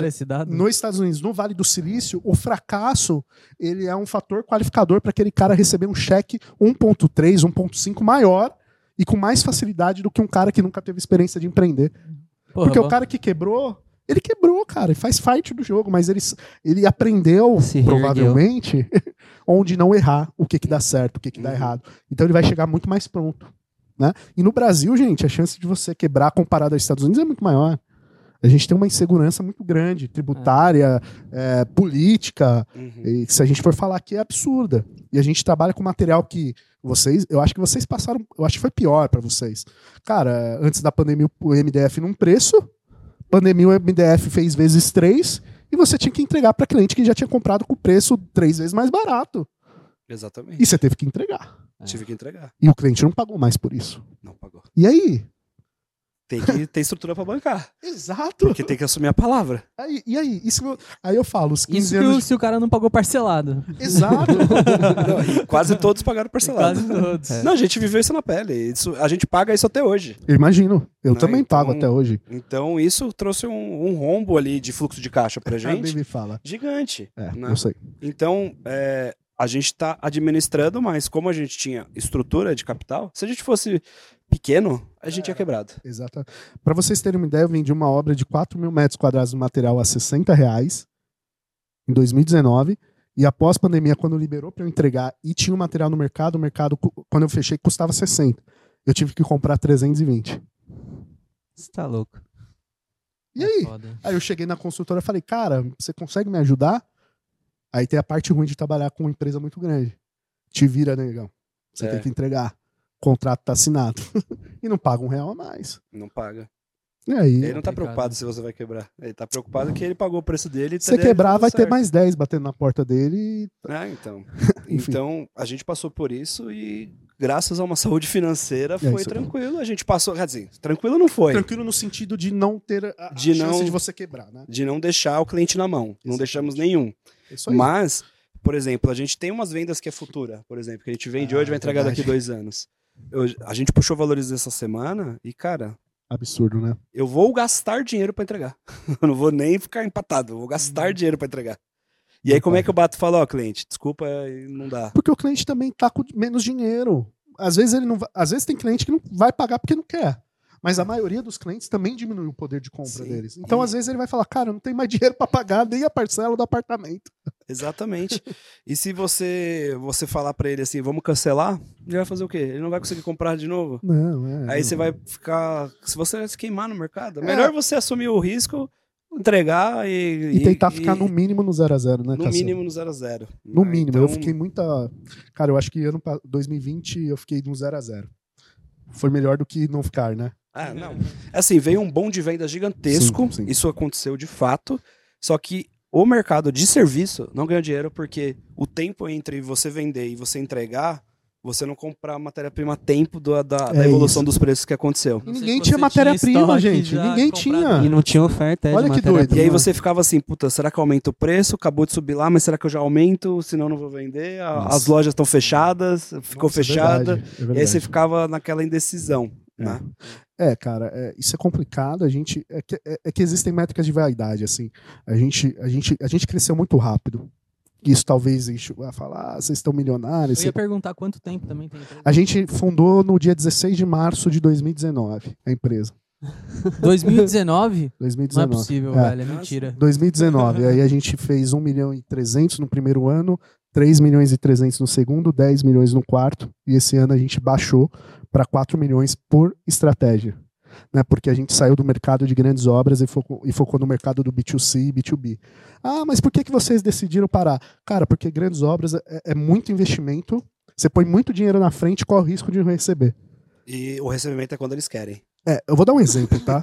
Eu não vou falar nomes. A gente até tá numa. A gente até tá no, no juízo com eles, né? Briga judicial. O embrólio. Embrólio. o doutor Pimpolho lá, com o advogado e tal. Enfim, e, é muito complicado. Porque essa empresa, quando fechou, cara, você vê o valorzão, puta, um contrato de 4 milhões, nossa, cresce o olho, né? Aí você fecha. Aí depois você vai a fundo, você começa a descobrir a fama da empresa, como fama de quem quebra em outras empresas. E a maioria não faz nada, né? A pessoa quebra, não paga, o fornecedor não faz nada. Mas aí eles mexeram com um cara meio chato, assim. A gente tá indo com tudo para mostrar que, assim, o mercado de construção pode ter sido assim até então, mas com a gente não vai ser. Né? Então a gente tomou um tombo de mais de 700 mil reais só de fluxo de caixa, fora dois contratos de 2 milhões, assim. Que por, por conta da obra estar atrasada e eles estarem sendo pressionados pelo cliente, eles tiveram que contratar outras marmorarias, porque, pô, a gente não conseguia atender no prazo porque tem um cronograma. E aí eles tiraram, tipo, 2 milhões de contrato, a gente já com material comprado e tudo. E aí? Tô falando de B.O. 2 aí, milhões e meu Deus do 700 de prejuízo no, no ano passado. A gente tem dinheiro? Não, a gente tá fazendo caixa para pagar isso aí. Mas assim, é, então a gente saiu dessas grandes obras, porque dá muito faturamento, mas é, é- é muito risco. E Cê- também você não consegue vender numa margem legal. Não, e você coloca muito dinheiro. Chegou, a gente colocou um milhão de, de pedra na obra, aí você emite a nota, ou seja, você põe a pedra, demora 30 dias. Então você comprou a pedra, depois de uns 15 dias a pedra chega na obra, aí quando chega na obra você emite a nota. Aí quando você emite a nota é mais 30 dias para os caras pagarem quando eles não atrasam. Ou seja, eu já estou falando de 40 dias que você tem um milhão na frente. Acabou com, acabou com o fluxo de caixa. Aí o Flávio, quem não Suando frio já. né? não, suando frio. É, aí o Flávio, que é nosso investidor, né? é, que foi até que indicou, né? A gente aqui, falou: Gustavão, vamos sentar. Pode parar. Porque assim, gente, é, investidor, ele, ele tá aí pra isso. Além de ser investidor, ele é conselheiro do board. E é só porrada. Falou, Gustavo, você é doido. Pode parar, pode parar, pode parar. Por isso que é importante também a gente é, ser líder de, uma, de um negócio. Eu já tô emendando as coisas aqui, gente. Desculpa aí. Pode Ser- ser líder- Abafa. é. Caramba, eu não parei um segundo, tô até com vergonha de falar. É, ser líder é muito solitário. Você tem que tomar decisões que é só você. Aí você escuta o conselho do Cássio, ele fala pra você ir pelo caminho A. Aí você escuta do Matheus B, você escuta do Rodrigo C. Mas e aí, qual decisão tem que você tomar? Você, como líder, tem que tomar e ponto. E é muito solitário, então é importante que você tenha um board de conselho, ou até mesmo um sócio que te complemente, justamente para que as coisas fiquem mais fáceis. E aí ele veio, deu uma porrada, falou: pode parar. O cara, o Flávio é tão fera, tão fera, que quando eu falei desse problema para ele, ele marcou. Eu tô falando de uma das maiores incorporadoras do mundo. Ele marcou uma reunião com o CEO dos caras. com o CEO dos caras e a gente tá conversando com a diretoria dos caras. Então, assim, por isso que é importante também é, você ter pessoas boas que, que, que te ajudam no negócio. Né? Porque eles veem o que você não vê e eles vão fazer com que você erre menos. Então, assim, isso foi um baita erro que eu fiz, que custou 2 milhões e 700 pro negócio. A gente quase quebrou. Faturando muito. Uhum. Né? Mas aí você tem que ter estômago para passar por isso. Então, é, é- é- é- o nosso negócio é muito bom. A gente está fazendo um negócio disruptivo, só que você está no mercado tradicional, que você tem players que ainda jogam o jogo tradicional. Então você vai ter que se adaptar a isso. Combater o mercado, né? Mas ao mesmo tempo, você tem que. Você não pode desistir, porque se você não fizer, o mercado vai continuar da mesma forma. Pô, mas o legal é que dá Uhum. pra ver assim que você também, a gente, a gente sabe que tem que ser feito. É, Porque não dá pra ser do jeito que tá Não há dá. tantos anos. Então, assim, se não mudar Se a gente não fizer mudar, alguém vai fazer. Alguém O vai. Brasil pode ser o último a entrar se os outros países já começarem, mas a gente tem que fazer nossa parte aqui também e não ficar esperando só que É. tragam as inovações lá de fora, né? É, é, o nosso negócio, ele não é um, não é um negócio tropicalizado, né? Quando eu digo isso, é mais- isso é um cenário de startupeira de empresa de tecnologia. As grandes empresas de tecnologia que são brasileiras são empresas que esses não estou falando que é errado, tá? Os fundadores viram o modelo lá fora, pegaram esse modelo e tropicalizaram para o nosso negócio. Uhum. Quinta Andar, Loft, 99, que veio antes do Uber, mas é uma cópia do Uber. Né? Uhum. É, enfim. Só que o nosso negócio não tem lá fora. Né? Então a gente criou algo do zero. Então é muito mais difícil porque você não tem Mais referência. fácil vocês irem lá pra fora. O nome já é em inglês, né? Exatamente. o, nome, o nome tem a, a- versão bonita e a versão verdadeira. Vocês querem saber qual? Qual, qual que é a versão bonita? A versão bonita que a gente inventou um dia que perguntaram o motivo, e a gente ficou com vergonha de falar qual era, né? e aí o motivo foi que a gente tem um produto dentro do, do mercado de superfície de pe- pedra que se chama Nano, Nanoglass. Nanoglass. Eu nem vendo isso, que é ruim de trabalhar isso aí. Nano, eu vendi poucas vezes. Nanoglass. E aí, na época, era o produto que tinha mais tecnologia embarcada, né? Então a gente pensou, pô, vamos colocar nano tal. A gente, ó, por conta do produto que tem mais tecnologia, a gente usou nano. E price, para a gente poder dizer para o cliente que ele consegue, através da tecnologia, ter o preço na mão dele. Mas no final das contas, a gente pensou em nano price porque tinha uma fonética bonita. Eu ia falar que era preço pequeno, né? Preço pequeno. Então, ano é menos Ano. 9, né? Na É. potência. Exatamente. Isso, isso, foi, isso é uma discussão até hoje, tá, gente? Isso é uma discussão até hoje. Olha a cabeça dos engenheiros. É. Mas é uma discussão real. Não é menos 9 a potência. Eu falei, mano, você tá falando? A velho? gente não mudou, a gente não mudou o nome. A gente não mudou o nome porque a gente rodou uma pesquisa com os principais clientes e eles falaram para não mudar. Porque a gente tem um problema. Nano Price remete muito a preço pequeno. Nano Price, preço pequeno. Certo? Então, talvez isso passava uma comunicação errada. Que loucura. É. E a gente quase mudou. A gente não mudou porque os clientes falaram pra gente mudar. Que da hora. Porque a maioria chama a gente de nano. Então, é- é- é- isso é questão de brand, né? O cara não chama mais a gente de nano price, chama de nano. Isso é legal. É Vai igual, mudando pra nano, só nano. tirando igual, o price. Eu não chamo mais o Rodrigo de Rodrigo, eu chamo de Rô. Tô dando exemplo. Isso, isso, isso quer dizer que eu tenho um carinho e uma intimidade Tem com ele. intimidade, é. É, Então- A gente tem isso também na nossa geração design, mas todo mundo vai pro GD só. Ah, GD, ah, GD, ah, GD. E a gente prega isso mesmo. E, tipo, não- o nome não liga a uma fábrica. Não. Não. Você não sabe. Ah, GD. Nano Price, marmorária. Hum, Você não sabe. Cara, sabe. eu queria investigar um pouco mais aí o crescimento de vocês, porque eu tô de cara, tipo, Claro. com o crescimento de vocês em tão pouco tempo.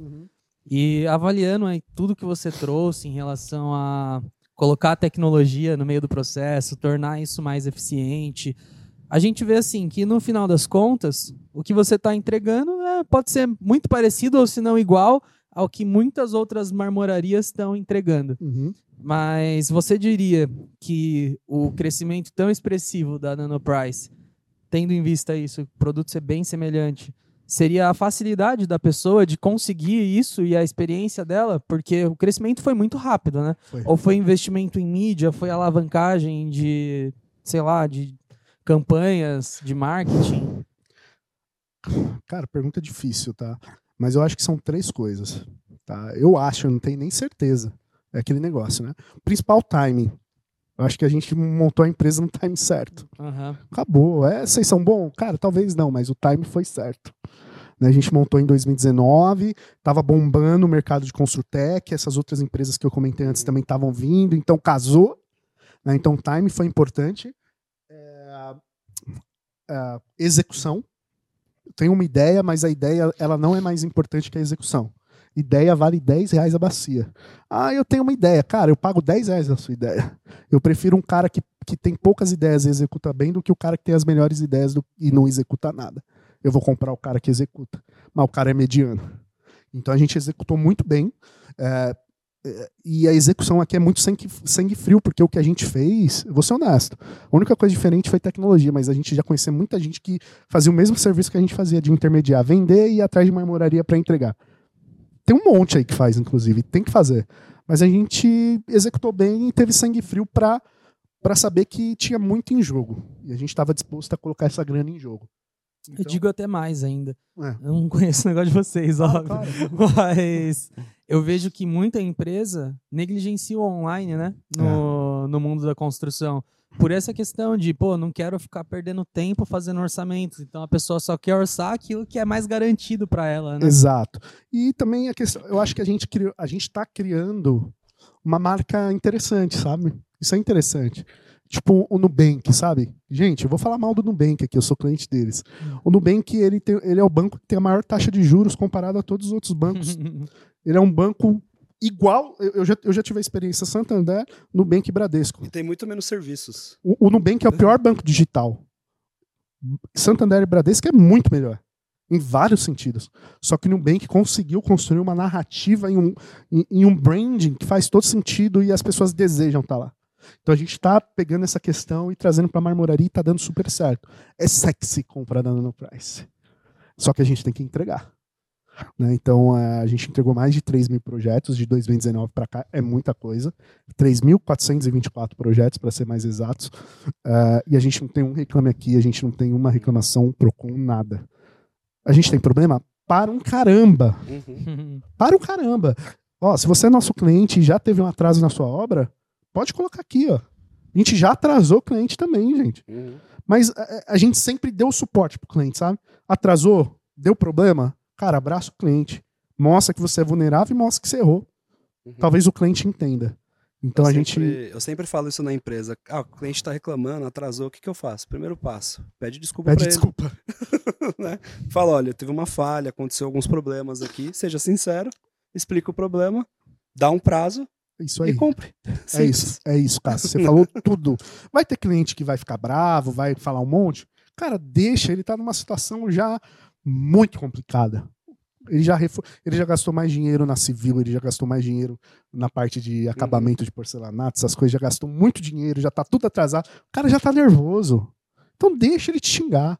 Aí você tem que fazer a sua parte. Igual, trazer um cliente, que o problema dele é que ele tinha marcado a limpeza. Cara, o que, que eu fiz? Eu entreguei atrasado e depois paguei uma empresa de, de uma empresa de limpeza, tipo, de diarista, para limpar a casa dele, cara. Me custou 200 conto. Acabou, o cliente fez um baita elogio pra gente. Sim. Com atraso. Vou te contar uma coisa que a gente já fez diversas vezes na empresa. Final de ano sempre atrasa alguma coisa. Sempre. Certo? Sempre. Então a gente está atrasado esse final de ano, né, Cássio? Forne fornecedor atrasa, principalmente produto, é, porque tem muita demanda. Insumo, né? Então vou falar coisas que a gente já fez, por exemplo. Ah, o cliente, pô, o sofá não está chegando, a fábrica não está entregando, porque a gente revende ah, também, né? Também, vende móveis solto. Aí, diversas vezes já falei pro cliente, olha, eu entendo que você quer passar o Natal. Faz o seguinte, eu tenho diversos sofás aqui na loja. Vem aqui, escolhe um modelo, eu mando para sua casa, você passa o seu Natal lá sem problema. Só é toma cuidado com ele, né? É, tem um carinho Eu pego especial. de volta depois e, e depois eu te mando o seu sofá correto e a gente faz um outlet nesse sofá porque foi uhum. usado já. E te custou quanto? Sei lá, não custou, custou um transporte. Exatamente, um frete. Né? E aí você pensa, pô, não, foda-se você, sua família, seu Natal, né? A, a, a, fábrica atrasou, não posso fazer nada. Não tem como. Tá. Faz alguma coisa, né? Teve um outro caso nessa semana. A gente tem umas ferragens, não vou falar a marca, que ela é sobre encomenda. Nossa. E aconteceu, ela demora 28 dias úteis para chegar. Uau. Né? Porque é personalizado ah, a tá, ferragem. Tá, e aí ela chegou e infelizmente teve um erro e chegou errado. Okay. E aí teve que, que faz, pedir as ferragens novamente, mas 28 dias, a fábrica não Final tem como brigar. Ainda, né? Não tem como brigar. Eu falei pro cliente, faz o seguinte, você não ficar, é para portas. Faz o seguinte, eu vou fazer novas portas para você, porque a fábrica é minha vou te colocar com uma ferragem padrão, entrego na sua casa, você passa seu Natal, sua família, tudo mais. Quando chegar essas ferragens, eu perco essas portas, é, né? Porque não vai é ser lixo, não vai personalizado. Servir. E aí a gente instala a ferragem correta. É isso. Que empresa que faz isso? Ninguém. Sim, parabéns. Ninguém, porque e... é importante você entender qual é a dor do cara. O cara, ele não quer o meu móvel, ele quer a casa bonita pro Natal. Ô, Cássio, você falou um negócio que aí, cara, é um mercado muito parecido com o meu. E eu acho que a gente, eu acho que você pegou o X da questão. Olha a diferença pro para o teu padrão de atendimento, que uh, uh, tem uma fábrica de grande porte, né? Não é uma fábrica pequena, talvez. Uhum. Eu acho que eu, eu, dei uma olhada lá no seu stories, é uma fábrica grande e tal.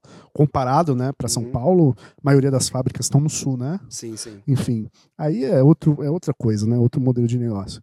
Só que você atendeu o teu cliente. Só que, cara, por que, que o cara da, da ferragem, ele, desculpa a palavra, ele nem ligou para você que ele nem ligou se o cliente estava nervoso ou não. Ele falou, cara, é 28 dias, se quiser, tá aqui. Entendi. Se você não quiser, dane-se. Tipo assim, não tinha como fazer nada, velho. E você, e, e, e tipo assim, você, você compra dele perdido. todo santo mês. Então, assim, é, cara, isso, isso, isso me deixa Isso foi um do- dos pontos que me fez é, querer verticalizar todo o meu negócio daqui a cinco anos. É loucura, é loucura, mas eu quero verticalizar esse negócio daqui os próximos cinco anos. Porque, cara, é muito difícil, porque a indústria, cara, ela não tá nem aí. O prazo é esse, é assim, se você quiser é isso, se você não quiser, se vira. Eu abri minha fábrica porque eu queria atender assistência técnica em dois dias. Porque demorava 18, 30, 20, né? 30 Tinha pra que vir da chegar. Aí você tava com um móvel pra montar uma prateleira que dividia Ah. o móvel, tava batida, arriscada. Porque acontece. No transporte, Aí né? você tinha que esperar 30 dias com o móvel desmontado na casa do cliente, ele bravo, Meu ele pai. não entende. Aí eu falava, puta, hoje, obras, por exemplo, se o montador tá na montagem e tem uma peça com defeito, na fábrica, dois dias úteis. O Matheus tá aqui de prova. Na dois dias Ele úteis. você que cuida, a né, gente Matheus? pede, a gente pede um prazer um pouquinho né? maior, você já terminou a obra, porque aí eu tenho que. Não é o tempo de fabricação da peça, mas o tempo de realocação da equipe. É, esse é um tempo Né? mais precioso. né? Aí precisa um pouco mais. Mas se o cara tá lá, é tipo, pediu hoje, é pra estar pronto amanhã cedo. Porque aí você já pega Entendeu? o time lá na obra. Já pega o time na obra, amanhã cedo já tá na logística. É exatamente e já tem, um, fez. já tem um carro que leva e traz todos os dias entre fábrica e logística Parabéns. pra poder atender isso rápido. Porque, caro. cara, Mas funciona. funciona. Porque no final das contas, ele não quer saber se a peça tá batida, ele quer saber do negócio pronto. É, e, é, e aí, vamos lá. Cliente, se você é cliente e tá assistindo no- a gente, cara, por isso que às vezes o, por, por isso que às vezes talvez é, às vezes não. Cara, eu não me posiciono como a empresa mais barata pra começar. Ah, você quer o mais barato? Ó, você tá assistindo aí, n- nem manda orçamento lá no site, porque a gente tem um time comercial que vai entrar na qualificação e o meu time comercial ele é treinado pra falar, cara, ó, sinto muito, mas acho que você não é o perfil de cliente pra gente atender. Não porque a gente desmerece o cliente, porque a gente sabe que a gente vai fazer todo o processo e vai chegar no fim, o preço vai estar fora. Uhum. Então é ruim para o cliente que perdeu tempo e ruim para a gente. A gente foca naquele cliente que está alinhado com o que a gente acredita. Exatamente. Né? Então, assim, gente, não é preconceito, é estratégia. Né? Então a gente não é o mais barato, mas a gente não é o mais barato justamente porque a gente investe nisso. Né? Então, ok, você quer comprar o mais barato, provavelmente ele não tem fábrica. Se der problema, você vai esperar 20 dias úteis. E ainda depois dos 20 dias úteis, você vai esperar mais uns dias para ele ter uma equipe para mandar para tua casa, porque a equipe dele provavelmente é terceirizada. Uhum. E aí, você vai pagar mais barato, mas durante o processo, se você colocar na ponta do lápis, saiu mais caro. Sim. Então, assim, E- a gente também tem essa mesma linha. A gente tem uma. A gente pegou a fábrica principalmente para assistência técnica. Principalmente. Exatamente. E a gente abriu pra fazer banheira. A Como? fábrica. A nossa fábrica, a ideia inicial era pra fabricar banheira. Ban- Como assim? Só móveis de banheiro Gabinete de pronto? banheiro, sabe por quê? Ah, linhas moduladas, Ah, a legal. gente revendia, a gente não fabricava. Aí o banheiro tinha 67. Uhum. Aí eu tinha um módulo de 60 ou um módulo de 70. Aí, eu tinha que comprar e reduzir. Ou seja, eu vendia um banheiro por 500 reais e gastava mil pra entregar. É, porque você tem que fitar, Tem que, tem que comprar grande e cortar. E a gente, pô, vamos abrir uma mini fábrica pra fazer banheiro então, e a gente fabrica esses banheiros do zero e a gente ganha dinheiro em cima E aí as banheiro. cozinhas você vendia direto da fábrica mesmo. Sim, a gente começou assim, né? E aí depois a gente foi construindo ao longo dos anos. Ah, o cliente queria comprar uma cozinha, mas nas linhas moduladas não tava, tinha que embutir na coluna, tinha que fazer não sei o quê. Vamos pegar a cozinha. Isso, a gente tinha uma maquininha de corte, só o resto tudo feito na mão. Era pra fazer banheiro, tinha dois funcionários. E aí foi investindo. E aí foi e falou, pô, a gente tem capacidade de produzir. Pô, vamos construir um prédio. Aí a gente construiu um, um prédio pra Pô, fábrica. que legal. Ah, foi, foi tudo aos pouquinhos, foi ao longo de 30 anos, né?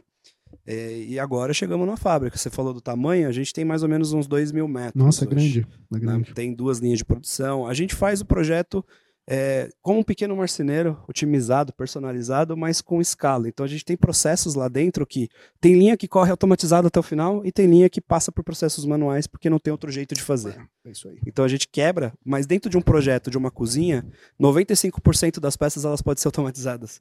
Só 5% é manual. E aí o Sacada. marceneiro, ele faz tudo manual, né? Então não, não tem como Demora. fazer. E aí né? demora. Agora não, essa 95% vai embora. Os 5% tem algumas pessoas que trabalham manualmente nas peças e é peça a peça. Ah, maravilha. É, Então a é gente isso. consegue trabalhar uma escala numa, num processo que tem personalização. É, vocês estão num nível um pouco acima da gente, porque a gente ainda está aprendendo a ser fábrica, né? Nossa fábrica vai fazer um ano agora em janeiro. A gente troca umas figurinhas depois Cara, de. Tem muita coisa que dá pra agregar junto. É Porque tão fácil vender comparado a ter uma fábrica. O Matheus que toca a fábrica aí. Parabéns Matheus já não gosta muito de vender. Matheus é que se vira, a gente só quer vender. Esse aqui só coloca. O Matheus ah, é vou aquele investir cara- 20 mil hoje no Google Ads. Ma- Exatamente. Que E o se Matheus liga assim. E eu, eu aprovo e vou pra cima junto com ele. E o Matheus, vocês estão loucos? Vocês estão loucos? Como é que nós vamos entregar? Eu falei, é esse o seu papel, velho. É, se, se eu Simples. souber, Eu se eu sou, eu sou o tesourinha no meio da roda aqui, que é o que corta as asinhas de todo mundo. Isso é importante, cara. Mas no final eu tenho que falar, tá bom, vou dar um jeito. Final de ano pra gente é hora extra atrás de hora extra, hein, cara? É, sempre a gente igual. tá aprendendo. Enfim, mas a gente tá aprendendo e construindo, né? Eu acho que, acho que é isso, né? O negócio é, é- é aprender. Você não sabe o teu negócio. Você não sabe exatamente como vai ser o seu negócio ano que vem. Você vai ter que ir fazendo e aprendendo. E, e vai custar dinheiro e custar tempo e erro, né? Uhum. Então acho que eu acho que isso que vocês estão fazendo é importante, é porque cada sócio aqui tá tá numa cadeirinha. Então vocês levantam a bola e cada sócio vai ter que cuidar dessa, dessa bola Sim. quando chegar na tua cadeirinha. Isso é muito importante. Né? Estão comprometidos e o cliente vai receber um baita negócio assim. E, cara, lá a gente tem um time bem misturado. Então a gente tem pessoas jovens como nós, Ah, tem legal. pessoas tradicionais que estão há 25 anos no mercado. Uau. E todo mundo se mistura ali para fazer um negócio acontecer, né? Então não é só um monte de jovem lunático que quer expandir. É. Tem gente com o pé no chão que, que sabe o que tá fazendo com o móvel. Tem né? que ter os Então, dois, tem que ter Tem que ter equilíbrio, um né? equilíbrio. Eu de errei, equipe. porque no meu começo só tinha jovem maluco. Não, não é que errou, mas é mais fácil você, assim, quando você tem uma experiência com alguma coisa, você ser o jovem maluco te ajuda. Exato, exato. Porque você erra menos. É. né? Então eu peguei uma empresa já construída, eu só estou expandindo. Né? É. Eu peguei uma empresa que já faturava, já tinha tração, porque ela não tinha marketing bem estruturado, ela não tinha uma fábrica bem estruturada, que fazia muita coisa muito manual, então eu trouxe uma visão de administração, de processos. Você pensou o negócio na linha, né? Eu não falei, tinha inovação. não tinha nenhuma Que inovação. não tem a ver com tecnologia Era só, assim, né? o cliente indicava, vinha, fechava o negócio, ó, gente, tem isso para fabricar. Compra lá da indústria, compra não sei da onde, Entendi. entrega e monta. A gente criou um processo de vendas, hoje a gente consegue ter mais previsibilidade do que vai vir de clientes. A gente conseguiu é, construir um brand em cima da marca. Que legal. Até TikTok, né? A gente tá. A gente, Ah, o Rodrigo cara, falou. a gente Fala aí do 300, TikTok. 305 mil seguidores. Dá uma geral no TikTok de vocês, pra Cara. mim, pra todo mundo ouvir, talvez se puder. O Total. Fala aí, Rodrigo. que, que Tá vocês fizeram, gente? Cara, a gente começou Ah, uns- desculpa. Sem ter que dançar. sem. Não, a gente Não nunca nenhuma postou dança. nenhuma dancinha. É uma dança. nenhuma dancinha. Mas a gente começou o TikTok há, sei lá, uns dois anos atrás. Começo, hein? No, bem no comecinho mesmo, mas a princípio foi por uma oportunidade que a gente enxergou, que a gente viu que tinha uma demanda muito alta de conteúdo para ser consumido e muito pouco criador. Porque todo mundo ficava assim, só Instagram, só não sei o quê. Então, só por essa oportunidade de assimetria de demanda de criador de conteúdo e audiência, a gente já entrou. E outra coisa que fez a gente entrar também foi o Ricardo Martins, que é um cara que é corretor de imóveis, que hoje já é muito grande, mas no começo também não era tanto assim, que ele criava vídeos de casa de um jeito que, pô, eu olhei e falava, mano, é isso aqui. Que ele entrava na casa e ele falava assim, pô, imagina você aqui entrando, tomando um café da manhã com sua mulher nessa bancada, fazendo não- não sei o que na sala de jantar. Ele não era igual a galera. Ele criava desejo, né? Não, e ele não falava nada técnico. Hoje, quando você é da área, você mostra detalhe técnico. Você fala, olha essa pedra, quartzo, o tal, não sei o que, não sei o que lá. Olha esse móvel com ferragem X, não sei o que lá. Não é isso que a pessoa queria. E ele criava conteúdo assim. E eu falava, pô, esse conteúdo é muito bom de ver. E começava a viralizar lá já. E eu, a gente pensou, pô, vamos fazer isso também. A gente não vai fazer só conteúdo de móvel, a gente vai fazer conteúdo de casa. Porque a Nossas gente quer páginas pegar... hoje, a gente não faz conteúdo de móvel. Ah, que legal. É de casa, é sobre tudo. Até de torneira, de pia, de tudo mais. Pra pegar a pessoa em todas as etapas da Mas reforma. isso é uma estratégia, né? Porque a gente pega pessoas que já estão no, no- na base do funil querendo móveis, e sim, a gente conversa com elas também com móvel, mas a gente também pega a pessoa Ela que tá tá lá no campo. começo da jornada e começa a ter comunicações nossas. Pô, essa página é legal, tem várias coisas. Aí ele vira lead, você vai fazendo a nutrição dele até ele ir descendo na, no a gente funil não ali, né? faz propaganda na nossa página. Ah, tá. Ela só Uhum. tem conteúdo. A gente não faz nenhum tipo de mídia, tipo, ah, compre sua casa em 24 meses para 90 dias. Ah, sim, a gente nunca faz lá. isso não, porque não Não existe isso lá. Mas é uma posição, um posicionamento de É, brand. exatamente. Porque isso eu vou atrair pessoas que só querem preço. É. A gente comunica com a pessoa, gera, des- desperta o interesse nela e pessoas que, agora contando um pouco da estratégia, pessoas que assistem muito os nossos vídeos, a gente cria público e nesse público a gente conversa com essa pessoa mostrando mais detalhes aí, falando um pouco Igual mais de você técnica. falou, né? Que a E pessoa aí- acessa a página. Exato. Sobe aqui, peça seu orçamento, você- você- joga numa landing Exato. page que a gente consegue monitorar Exato. É o que que, que mais faz. interessa pra ela e tratar ela de uma forma personalizada. É. Você vai, você vai, você vai transportando ele no teu funil, né? Exato. E é isso que é a forma que a gente usa a tecnologia, né? A gente, Isso aí. a gente tenta filtrar e atrair as pessoas que comprariam da gente, E não o as que... TikTok converte bem? Não, e quando a gente começou a criar conteúdo lá, a gente testou diversos formatos de conteúdo, começou a viralizar vários. E pra gente é como se fosse uma boca de funil e também um lugar onde a gente testa diversos formatos de conteúdo, porque o conteúdo que é bom, ele tende a ser bom no TikTok, tende a ser bom no, No Instagram, Instagram. e no YouTube. Só que nem todas distribuem pra você testar da mesma forma. Uhum. E ainda mais no começo, o TikTok foi excelente pra pra todo isso. mundo, né? O TikTok não pra todo tinha mundo. algoritmo. Falar pra nenhum. você, ah, converte diretamente, não é sempre. Converte muito para o Instagram. Não, aí do Porque Instagram você leva pra uma landing Pô, page. Mas page, se você exatamente. puder ter 3 milhões de tráfego orgânico a mais por mês, você quer?